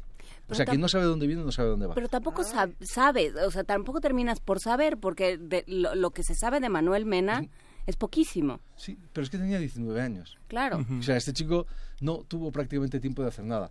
Pero repito, Manuel Mena es el símbolo de la adhesión de mi familia a una causa equivocada. O sea, yo sabía que mi familia había hecho... A una concepción de la familia misma, ¿no? De cómo se concibe la familia como, como tal. Su lugar en el pueblo, demás. Sí, exacto. Mi familia estamos hablando de un pueblo muy pequeñito, de Extremadura, de la zona más pobre o una de las zonas más pobres de, España, y una familia, yo les llamo los patricios del pueblo, pero en realidad eran pobres. En cuanto salían del pueblo eran pobres, pero en el pueblo comían. Es que el pueblo se dividía en aquella época en gente que comía un poquito y gente que casi no comía. Esas, eran las clases sociales que había en el pueblo, no más. ¿no? Entonces yo, yo sabía que mi familia había, había, había sido franquista, no sabía hasta qué punto. Pero eso nos ocurre a todos. Es decir, vosotros, nadie, nadie de los que nos, nos está oyendo sabe realmente en qué consiste esa herencia de violencia con la que todos cargamos, porque las familias no hablan de eso me, está sonriendo ahora. Me estoy poniendo nerviosa no, con esto, me encanta. Es, que es así. Porque las, familias no hablan, ni mucho menos. Las familias hablan, si acaso, de las cosas buenas, pero no de las malas. Entonces, ¿qué ocurre? Que sobre ese pasado siempre flota una especie de niebla y no sabemos qué es lo que hay ahí. Lo que este libro intentaba, ha intentado es justamente eso, despejar esa niebla para saber qué es lo que hay. ¿Sabes lo que ha pasado? Que el resultado es menos malo de lo que yo creía. Es decir, que mi familia, la adhesión que tuvo al franquismo fue muy breve, muy efímera. Yo siempre, para mí fue una fuente de angustia, porque hay que saber, estamos hablando de la guerra, y en la guerra ocurrieron cosas espantosas, en los pueblos, en las ciudades, en todo, hubo crímenes, eh, en la retaguardia, etcétera, etcétera. Yo nunca supe qué es lo que yo siempre tuve miedos acerca de eso, siempre, porque mi, por ejemplo, mi, yo sabía que mi abuelo paterno, que es un personaje del libro, Paco eh, Cercas. Paco Cercas exactamente había sido eh, jefe de Falange, eh, o sea, del partido, perdón, fascista, o sea, sí, la Falange, la, digamos, la del partido fascista español. ¿no? Eh, no sabía, en cambio, que había sido el primer alcalde franquista del pueblo. Pues resulta que la adhesión de mi familia había sido mucho más escasa de lo que yo creía, que había sido una cosa circunstancial. Lo que he intentado es entender. entender no es justificar, entender es lo contrario. Entender es darte las armas para no cometer, para no volver a cometer los mismos errores. Eso es lo que hace la literatura, en mi opinión, entender. Y sobre todo no juzgar. ¿Verdad? la, literatura que juzga no es literatura, es otra cosa, propaganda o lo que quieras. Comentábamos antes de que llegaras, eh, Juan Inés y yo, le, le, preguntaba a Juan Inés, eh, hay una, no hay casi referencias en todo el tema de la guerra civil que es tratado a México. ¿Dónde queda ese legado? ¿Cómo se ve México desde esa reflexión que, que tú, que los narradores españoles han hecho sobre la guerra civil? Bueno, eh, en primer lugar yo quiero decir que, que este, a mí lo que me ha interesado no es exactamente la guerra civil, sino la herencia, insisto. es decir, yo no hablo del pasado, hablo del presente. En ninguno de mis libros, o sea, siempre se habla, el pasado de la guerra no es no ha pasado todavía. Forma parte del presente, es una dimensión del presente. Sin ese pasado el presente no se entiende, ¿verdad? Sin ese pasado el presente es un presente mutilado, en España y en todas partes. Me refiero al pasado del que quedan testigos, del que queda memoria. Entonces, efectivamente, de México no se hablan mis libros, pero claro, mm, mm, no no puede hablar de todo. E, es fundamental porque hay que decir una cosa muy sencilla, y esto no es, lo digo aquí para halagaros ni nada parecido, sino porque es una verdad histórica. México fue el país que más generosamente abrió sus puertas a la gente que huía de España despavorida, ¿verdad? Eh, intentando salvar su vida, como la gente que huía hoy de Siria, digamos, ¿no? Eh, en un momento en que todavía estas cosas de la... Fue la primera gran crisis humanitaria, ¿verdad? En Europa de centenares de miles de personas huyendo, pobres, sin nada, eh, malditos, eh, ¿verdad? Y nadie los acogió. En, Francia los trataron a patadas, hicieron y México abrió las puertas a esta gente. Esto es un hecho histórico y es algo que España nunca podrá pagar ni ha sabido pagar adecuadamente. Cuando yo digo esto aquí, mm, los mexicanos me contestáis con razón. Bueno, también aportaron cosas, es verdad, los españoles exiliados aportaron cosas a este país, indudablemente, cosas buenas, porque además había gente muy buena, muy valiosa intelectualmente, etcétera. Pero ningún país en el mundo acogió a los exiliados españoles con la generosidad con que lo hizo México. Esto no es, esto es un hecho histórico y es muy difícil. Eh, era muy difícil porque porque era un montón de gente, porque qué hacemos con ellos, porque eh, nadie lo hizo, nadie, absolutamente nadie. La mayoría, por supuesto, se quedaron en Francia, pero se quedaron en Francia en unas condiciones muy lamentables, terribles.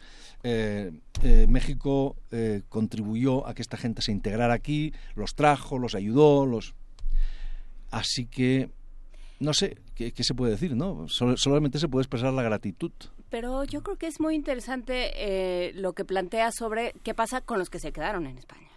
Claro. Porque entonces, porque se hizo esta división entre esta especie como de, de, juicio histórico de los buenos y los malos, ¿no? Cuando hablas del lado equivocado de la historia, me llamó la atención porque es un tema al que volvemos constantemente mm. en, en, los análisis acá eh, sobre si hay, si existe realmente un lado equivocado y, y un lado correcto de la historia.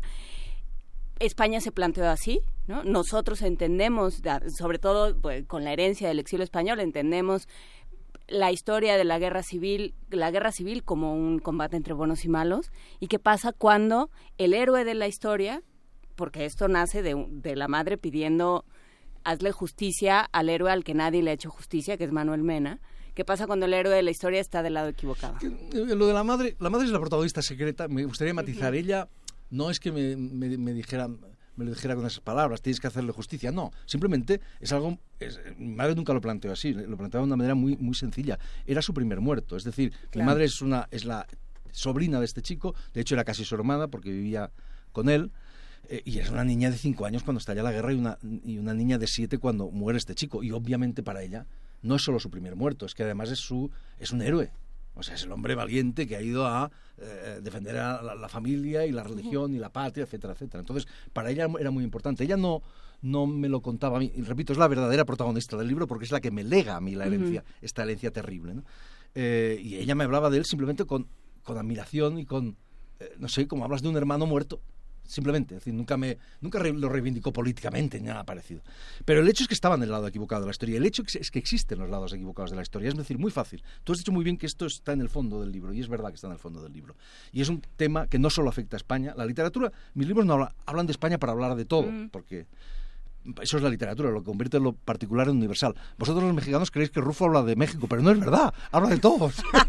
eso es lo que hace la literatura. Bueno, entonces, Claro que había unos buenos, buenos y malos en la guerra civil, como en todas. En España, lo que ocurrió en 1936 es muy fácil. Es que hubo un golpe de Estado contra un régimen democrático, que era la República. Punto. Un golpe de Estado, podemos explicar, con el ejército, tal, la oligarquía, lo que quieras. Un golpe de Estado contra una república democrática. Por lo tanto, desde nuestro punto de vista, ¿quiénes tenían la razón? Solo podían ser los republicanos que defendieron un régimen democrático. Aunque no creían, algunos de ellos no creían en la democracia, porque eran lo que fuesen, comunistas, anarquistas, lo que sea, pero de repente defendieron un régimen democrático. No debería haber ninguna duda, y la hay, por desgracia, en España, de quiénes eran los buenos, quiénes tenemos que reivindicar. diciendo los defendimos del marxismo. Claro, sí, en España todavía hay gente así. Bueno, entonces, eh, pero no hay ninguna duda para nosotros y para la gente, no debería haber ninguna duda de quiénes eran los buenos y quiénes eran los malos. Ahora bien, dicho esto, ¿significa eso que todos que todos los que estaban del lado de la República eran excelentes personas? La respuesta es no, obviamente. Es decir, esa gente tenía la razón política, pero no todos tenían la razón moral. Pongamos por caso aquellos que, las personas concretas, republicanos concretos, que asesinaron a más de 7.000 curas y monjas de sangre fría, esa gente estaba del lado correcto de la historia. Tenían la razón política, pero no tenían la razón moral. No eran personas decentes y todos estamos de acuerdo en eso, obviamente. Y a la inversa, hubo gente, hubo gente que estaba del lado equivocado políticamente, que apoyaron un golpe de Estado, como mi familia, como el protagonista o el aparente protagonista de esta novela, Manuel Mena, y que lo hicieron de buena fe, creyendo, creyendo que estaban haciendo lo correcto. Se equivocaron políticamente, pero yo no, te lo, diré muchas más, mucho más claramente. Me he pasado toda la vida intentando averiguar qué es lo que hizo este chico. 17 años cuando va a la guerra, 19 cuando muere. Y yo no puedo decir hoy que este chico fuera peor persona que yo tengo todo, al contrario, tengo todas las razones para pensar que era mejor persona que yo. Entre otras cosas porque hizo algo que yo, felizmente, nunca me he visto en la obligación de hacer y que no sé si sabría hacer o, podría hacer, que es jugarme la vida por las cosas en las que creo. Cosa que hizo este chico. Y, morir. Entonces, esta distinción entre razón moral y razón política, los republicanos todos tenían la razón política, pero no todos tenían la razón moral. Y los franquistas todos tenían la razón eh, eh, eh, política, ninguno tenía la razón política, pero algunos tenían la razón moral. Porque, porque lo hicieron se equivocaron, pero se equivocaron honestamente. Y esto ocurre en todas las guerras. Es decir, con, esto es lo más terrible. Aquí es donde empieza realmente la complejidad. Con las mejores virtudes, con las mejores intenciones, a base de coraje, de idealismo y tal, también se construyen infiernos. Pero mencionas algo, Javier, que a mí me, me, duele en cierta medida. La guerra la hacen los buenos, la hacen los malos, pero la pelean los niños.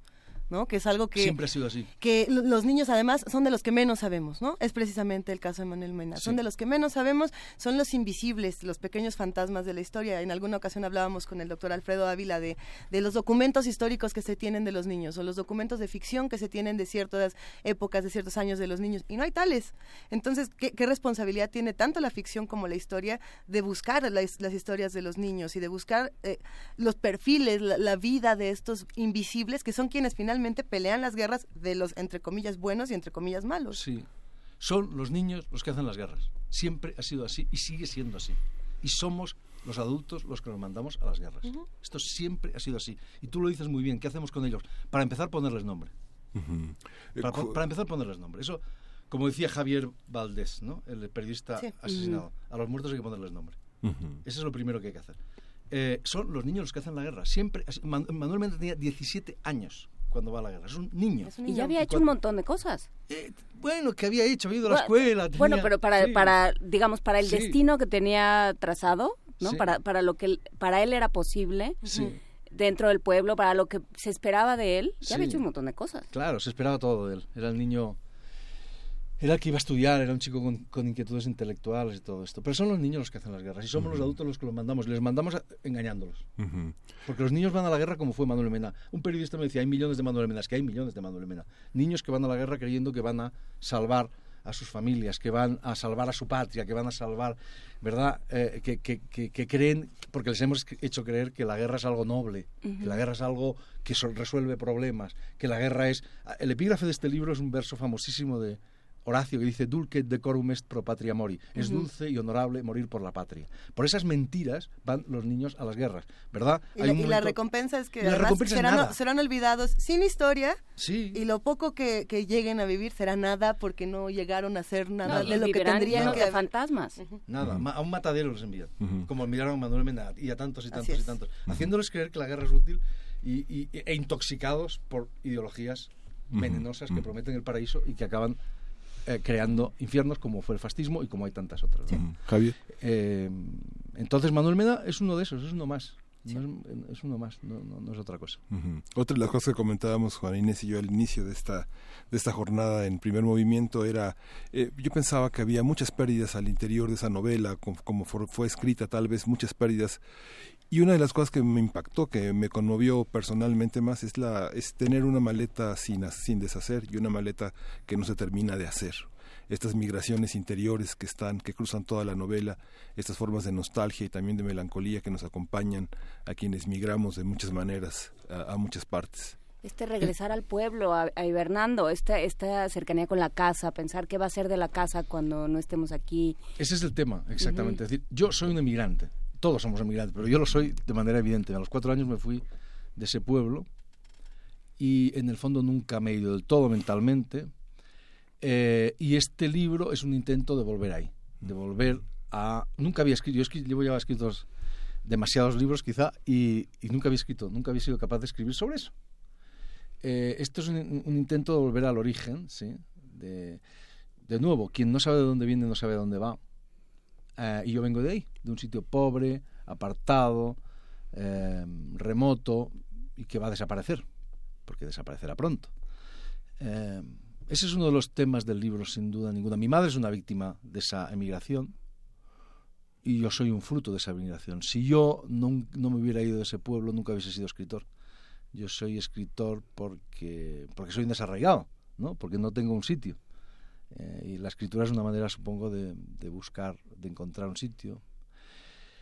Eh, sí, ese, es uno de los temas del libro, o quizá el tema de fondo del libro. Por eso la casa es tan importante, por eso mi madre... la casa es, alguien me dijo que la novela debería haberse titulado La casa, que es como se titulaba, por cierto, El 100 años de soledad al principio. El primer título que tenía García Márquez era La casa. Porque la casa, ¿qué va a pasar? la casa es la herencia. Por eso le preocupa tanto a mi madre. ¿Qué va a ser de esto? Quién se va a quedar con esto. Y hay otro tema también es que es muy interesante que, narras cuando, bueno, tú no lo narras, lo narra quién sabe quién, porque hay un narrador que nunca conocemos. Sí, bueno, es, que eso es curioso. El, tú lo decías antes, lo de la visión telescópica me ha encantado, es muy bonito. Lo voy a utilizar, te lo voy a plagiar. Porque es así, ¿no? En el fondo, en la novela lo que hay son dos narradores. Esto creo que eh, intuitivamente lo sabéis todos, el lector lo, lo ve al final del libro. Son dos narradores. Uno que, y para mí esto es muy importante en el libro, porque si no el libro, yo no sabía cómo escribir este libro llevaba muchos años detrás del libro y la, manera ha sido esta. ¿no? por un lado hay un narrador que cuenta la historia del pasado, digamos, de Manuel Mena, de mi familia, de mi pueblo, con una vocación, digamos, universal. ¿no? Cuenta, pinta tu aldea y pintarás el mundo, decía Tolstoy. Eso es lo que quiere hacer un poco este libro, ¿no? Eh, a través de lo pequeñito ir a lo grande. Entonces, ese narrador es un común, esa visión telescópica que tú decías, es decir, es un historiador en realidad. No sabemos quién es, pero es un, historiador eh, que, que, reconstruye con la mayor precisión, con la mayor exactitud, con la mayor también frialdad ¿no? Eh, eh, esa historia del pasado. Y por otro lado hay otro narrador que se llama Javier Cercas y se parece bastante a mí, o soy yo mismo, digamos, que cuenta el proceso de hacerse la novela. Es decir, los cineastas dirían el making of. O sea, sí, el proceso, mis perplejidades, mis dudas, cómo yo voy a entrevistar a un testigo que creo que es el último testigo de, la vida de Manuel Mena, etcétera, etcétera, etcétera. Yo a veces digo que escribo... En esa escena es que quería llegar a esa escena porque cuando llegan a la guerra, él dice, ¿por qué quieren saber? si fue espantoso. y él, el, el, testigo, el, el, pelador, este, todo el tiempo está diciendo, no me lleves ahí, hmm. que es algo que pasa constantemente, cuando uno habla con, con, los protagonistas de este momento, ¿no? que dice, ¿por qué quieren, cuando uno les pregunta, dice, ¿por qué quieres regresar ahí? Si era el horror. Fíjate, pero fíjate, es exactamente eso. Es decir, yo voy a ver a un hombre que creo que es el último testigo de la vida de Manuel Mena, y que me cuenta una historia, esto no lo vamos a decir porque entonces mi editor me mata, pero cuenta una historia terrible, terrible de aquel momento, que nunca había contado ni siquiera a su propia familia, ni siquiera a su propia hija que está delante de él cuando yo le entrevisto. Y eso es lo normal, como tú dices. Es decir, cuando hablamos con testigos, ya no de la guerra civil, sino de cualquier momento de este tipo, ¿ah? se callan y te dicen, ¿y por qué quieres saber? si esto es horrible, ¿para qué carajo quieres saberlo? No quieren contar. Y ellos tienen el derecho a callarse. Tienen el derecho a callarse porque cuando uno vive una experiencia de este tipo, nosotros como no la hemos vivido felizmente, pues no lo sabemos, pero cuando uno vive una experiencia de este tipo, no quieres hablar de ella. Eres incapaz de hablar de ella a veces. Eh, lo que pasa es que nosotros tenemos la obligación de saber. Y Repito, y de contarla. Tenemos la obligación, porque, porque yo estoy muy feliz de haberle puesto nombre a no voy a contar más, eh, a esa historia. Muy feliz, porque era mi obligación. Porque, repito, si sabes en qué consiste tu herencia, puedes manejarla. Si no sabes, es imposible manejarla. Y esto vale para las personas. Si no, si no, si no lo sabes, ella te maneja a ti. Y esto vale para las personas y vale para los países. Vale para las colectividades. Esta gente que dice, esta gente que dice, y lo dicen muchos los políticos, ¿verdad? Bueno, el pasado dejémoslo. El pasado dejémoslo porque el pasado ya ha pasado, vayamos al futuro porque eso es lo importante. Se equivocan por completo. La única forma de hacer algo útil con el pasado, con el futuro, es tener el pasado siempre presente. En cuanto tú olvidas el pasado, sobre todo, repito, ese pasado que todavía no ha pasado, ese pasado del que hay testigos, del que hay memoria, si tú olvidas ese pasado, el peor pasado, ya estás preparado para repetirlo. Que por cierto es lo que nos está ocurriendo en Europa, que estamos volviendo a estas cosas. Pero bueno, y en México también, y en México todos los días. Esta mirada fina de Juana Inés con los narradores, con la mirada telescópica, lleva a pensar también en una lección que has aprendido del cine. ¿Cómo, cómo está el cine y está la literatura como grandes escenarios que arman la novela sin ninguna, sin, sin, ocultar secretos, poniendo todo sobre la mesa? ¿Cómo es literariamente esta, esta visión del novelista que enfrenta sus fantasmas, sus aficiones, sus tributos literarios y, que se detrás de un narrador para no hablar de lo que le está moviendo la entraña. Bueno, yo necesitaba, una, repito, una cosa es el narrador telescópico, como tú lo llamas, que me gusta mucho, o sea, el, el historiador, que efectivamente habla de las cosas más delicadas. Yo necesitaba, estamos hablando de, la de cosas muy, muy, muy delicadas, qué sé yo, la responsabilidad de mi familia en los crímenes que se cometieron en la retaguardia de mi pueblo. Es más delicado que eso, no conozco nada. Entonces yo, necesitaba este narrador distanciado, este narrador que no, que solo se atiende a los documentos, que habla de mí en tercera persona, que me corrige, que eso lo necesitaba, esa frialdad. Y por otro lado está este otro narrador que cuenta los entresijos del libro. Yo a veces he dicho que, escribo novelas de aventura sobre la aventura de escribir novelas, es decir, en las cuales la, se cuenta una historia o una serie de historias y luego el propio proceso de hacerse esas historias. Y que ese propio proceso de hacerse es tan importante o más que las historias que estoy que estoy contando, que la historia de Manuel Mena, que la historia de la Guerra Civil, etcétera, etcétera. Eh, hace poco leía una carta de Italo Calvino maravillosa en la que decía, hay libros en los que contar el propio proceso de hacerse el libro es una obligación moral, porque tú le estás dando al lector todo, le estás diciendo, mira, estas son mis dudas, estas son así, así he llegado a escribir esto, no le escondes nada. Lo de la obligación moral es muy bonito, porque en literatura la moral y la estética son lo mismo. Entonces también es una obligación estética. Eh, lo cierto es que la novela, la novela, la novela, el resultado de la novela, eh, la novela es el resultado de ese diálogo entre el pasado y el presente, entre la leyenda y la historia, o sea, entre la ficción y la historia, entre mis dudas y tal y las certezas de este otro narrador histórico, etcétera. ¿Y por qué termina eh, llamándose el monarca de las sombras? Ah, amiga. Eso tiene que ver, claro, exactamente, eso tiene que ver. Esta es una novela, lo habéis dicho, belicosamente antibelicista, pero plantea el problema esencial de la épica. Eh, es una novela épica en este sentido. ¿no? El problema esencial de la épica es, merece la pena jugarse la vida y en su caso perderla por, una, por las cosas en las que crees, por, la, por una causa en la que crees, incluso aunque esa causa sea injusta. Pero es la tuya. Pero es la tuya. ¿Merece eso la pena o no merece la pena? Ese es el problema de la, de la, de, este, que plantea este libro y que no tiene solución. O sea, la solución la tiene que dar cada uno. Eh, cuando mi mamá me hablaba de Manuel Mena, en realidad yo sentía que me lo estaba proponiendo como una especie de ejemplo. Cuando yo era pequeñito, siempre me habló de él como una especie de ejemplo, como si fuese el ideal, como si fuese Aquiles. Como de vidas de santos. La, como si fuese Aquiles, como si fuese el, protagonista de la, de la Ilíada, que es Aquiles, y que es el ideal ético de los griegos, es decir, el hombre joven, valiente, puro, que se juega la vida en primera línea de combate por valores que lo superan, y que, y que la pierde, y que vive para siempre en la memoria de los hombres, que era el cielo de los griegos, digamos. Ellos no querían nuestro cielo. Eh, y yo creía que me lo proponía como ejemplo. Yo he tenido que llegar a los 50 años, más de 50 años que tengo ya, y escribir este libro, eh, para darme cuenta de que en realidad me lo estaba proponiendo como contraejemplo. Me estaba diciendo, como cualquier mamá diría, no hagas como él, porque te morirás joven, no te mueres joven. Haz más bien como aquí, como, como Ulises, que es el protagonista de la, de la Odisea, eh, que, es el hombre astuto, que, que, vuelve a casa y que recupera a su mujer y, que llega viejo, ¿verdad? Haz, haz, como él, ¿no? Ese es el protagonista de la Odisea.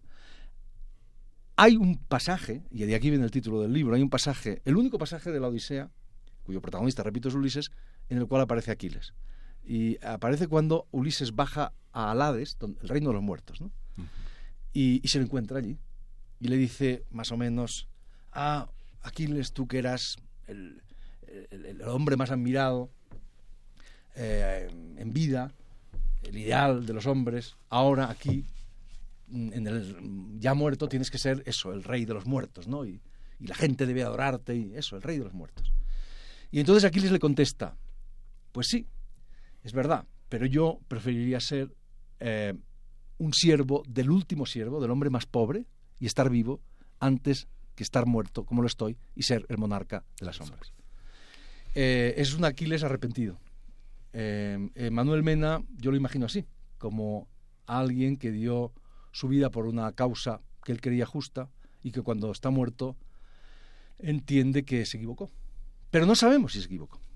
Eso es lo que hace el libro, plantear una pregunta sin respuesta, creo. Esta entrevista está llegando casi a su fin, aunque nosotros quisiéramos una hora más para seguir discutiendo. Lo cierto es que hay toda una controversia de lo más interesante aquí en redes sociales, de los que nos escuchan y hacen comunidad con nosotros, eh, discutiendo por el lado correcto de la historia, el lado incorrecto de la historia, eh, quién debe narrar estas historias, de los niños, de las mujeres, de las madres. de los horrores. Bueno, se, se, puso muy buena la conversación y sobre todo están preguntando cuántos días más vas a estar por acá y ah. dónde podemos conseguir este maravilloso libro?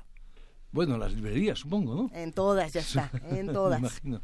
En me quedo aquí hasta el jueves. Hasta el jueves. El jueves vuelvo a España, sí. Bueno, pues ha sido un verdadero gusto y, no, ojalá que podamos tener muchas más conversaciones como esta, querido Javier Cercas. Sois muy amables, muchísimas gracias a todos. Muchas gracias. Y bueno, pues para seguir con nuestro, con nuestro lunes de curaduría musical de zarzuelas, que no, no fue, fue una casualidad. No sé por qué. Nos vamos con Oye, Domingo cantando Ay mi morena de Moreno Torroba. Pero si yo les dijera lo que Dixit Lali siente cuando escucha esta canción, se los cuento después, después de que la escuchemos.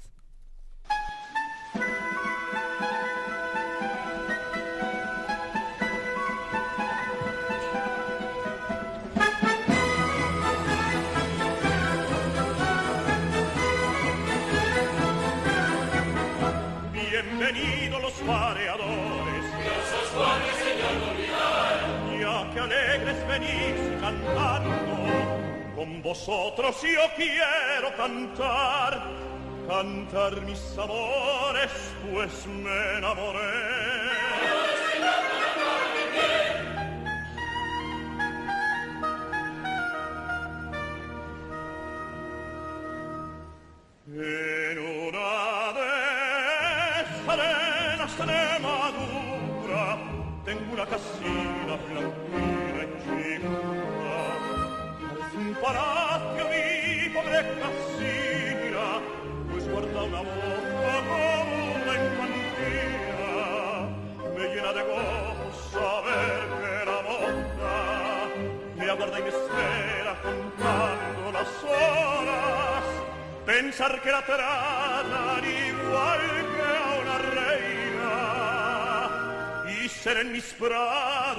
e il re che l'aspetta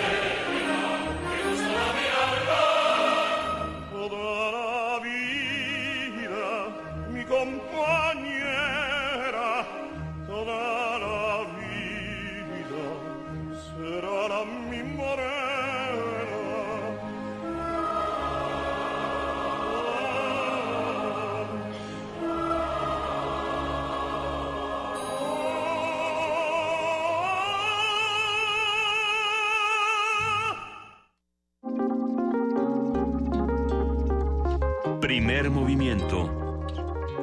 Hacemos comunidad.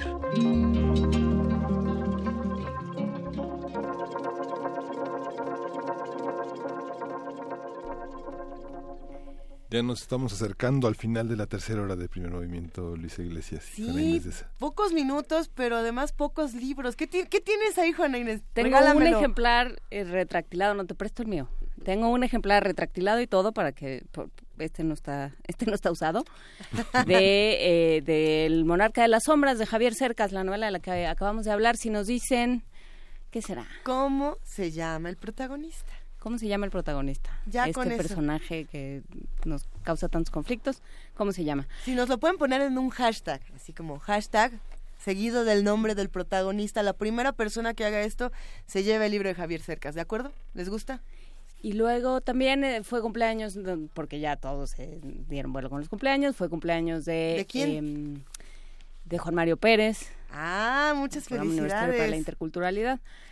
Y alguien más. ¿Alguien más había cumpleaños. cumplido Sí, años? Alfonso Alba dijo que ayer había sido su cumpleaños. Excelente, excelente. Feliz cumpleaños a todos los a todos los cumpleaños. Alfonso Alba, ¿por qué yo no estoy viendo las felicitaciones cumpleañeras? A ver. Pues porque ya fueron hace un rato y en el Inter se atravesó el lado correcto de la historia y así. Se bueno, nos complicó. ahora vamos a seguir con las felicitaciones, pero tenemos una interesante nota de la UNAM, de nuestros compañeros de información. Kazajstán podría convertirse en uno de los socios principales de México si ambas naciones se coordinan en proyectos de prospección geológica, procesamiento de minerales, petroquímica y energía. Se antoja interesante esta nota. Vamos a ver de qué se trata con Dulce García.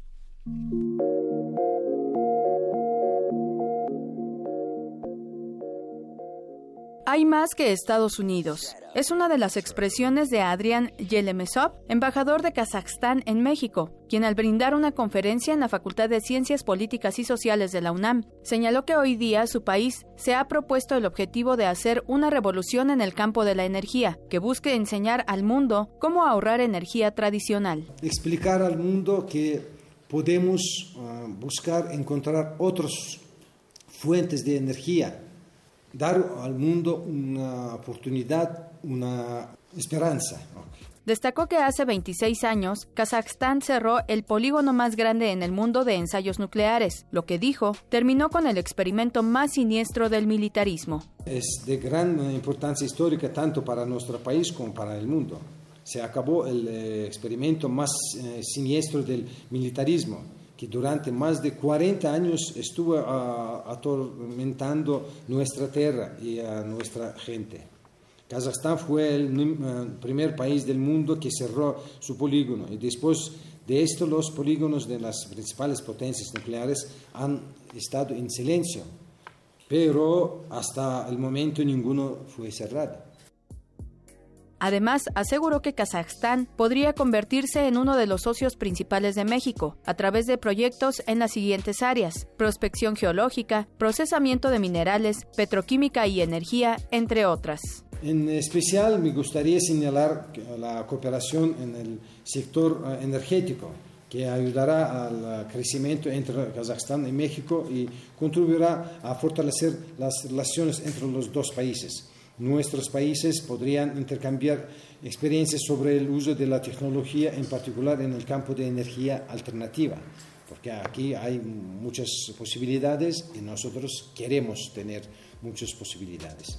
Finalmente, el diplomático dijo que le gustaría ver que empresas mexicanas participen activamente en la realización de programas industriales en Kazajstán. Para Radio UNAM, Dulce García.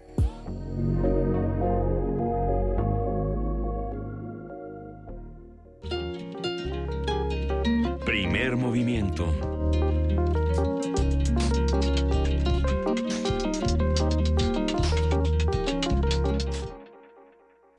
Entonces, ¿cómo se llamaba? ¿Cómo se llama el protagonista?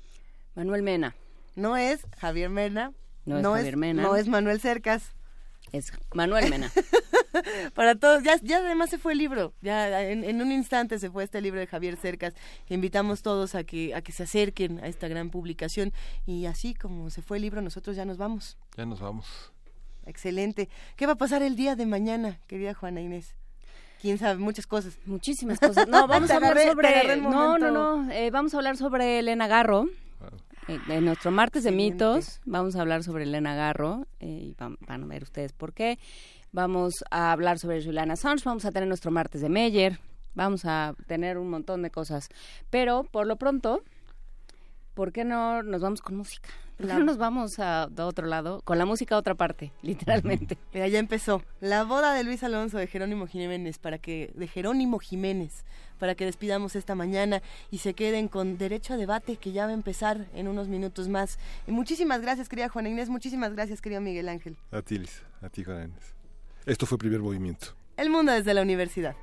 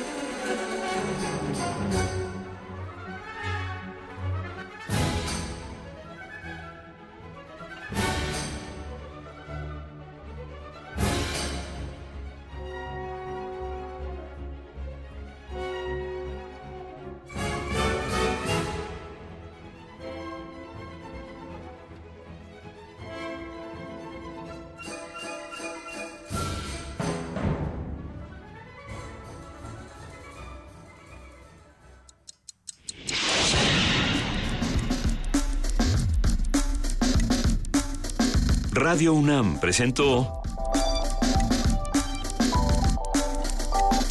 Primer movimiento. El mundo desde la universidad.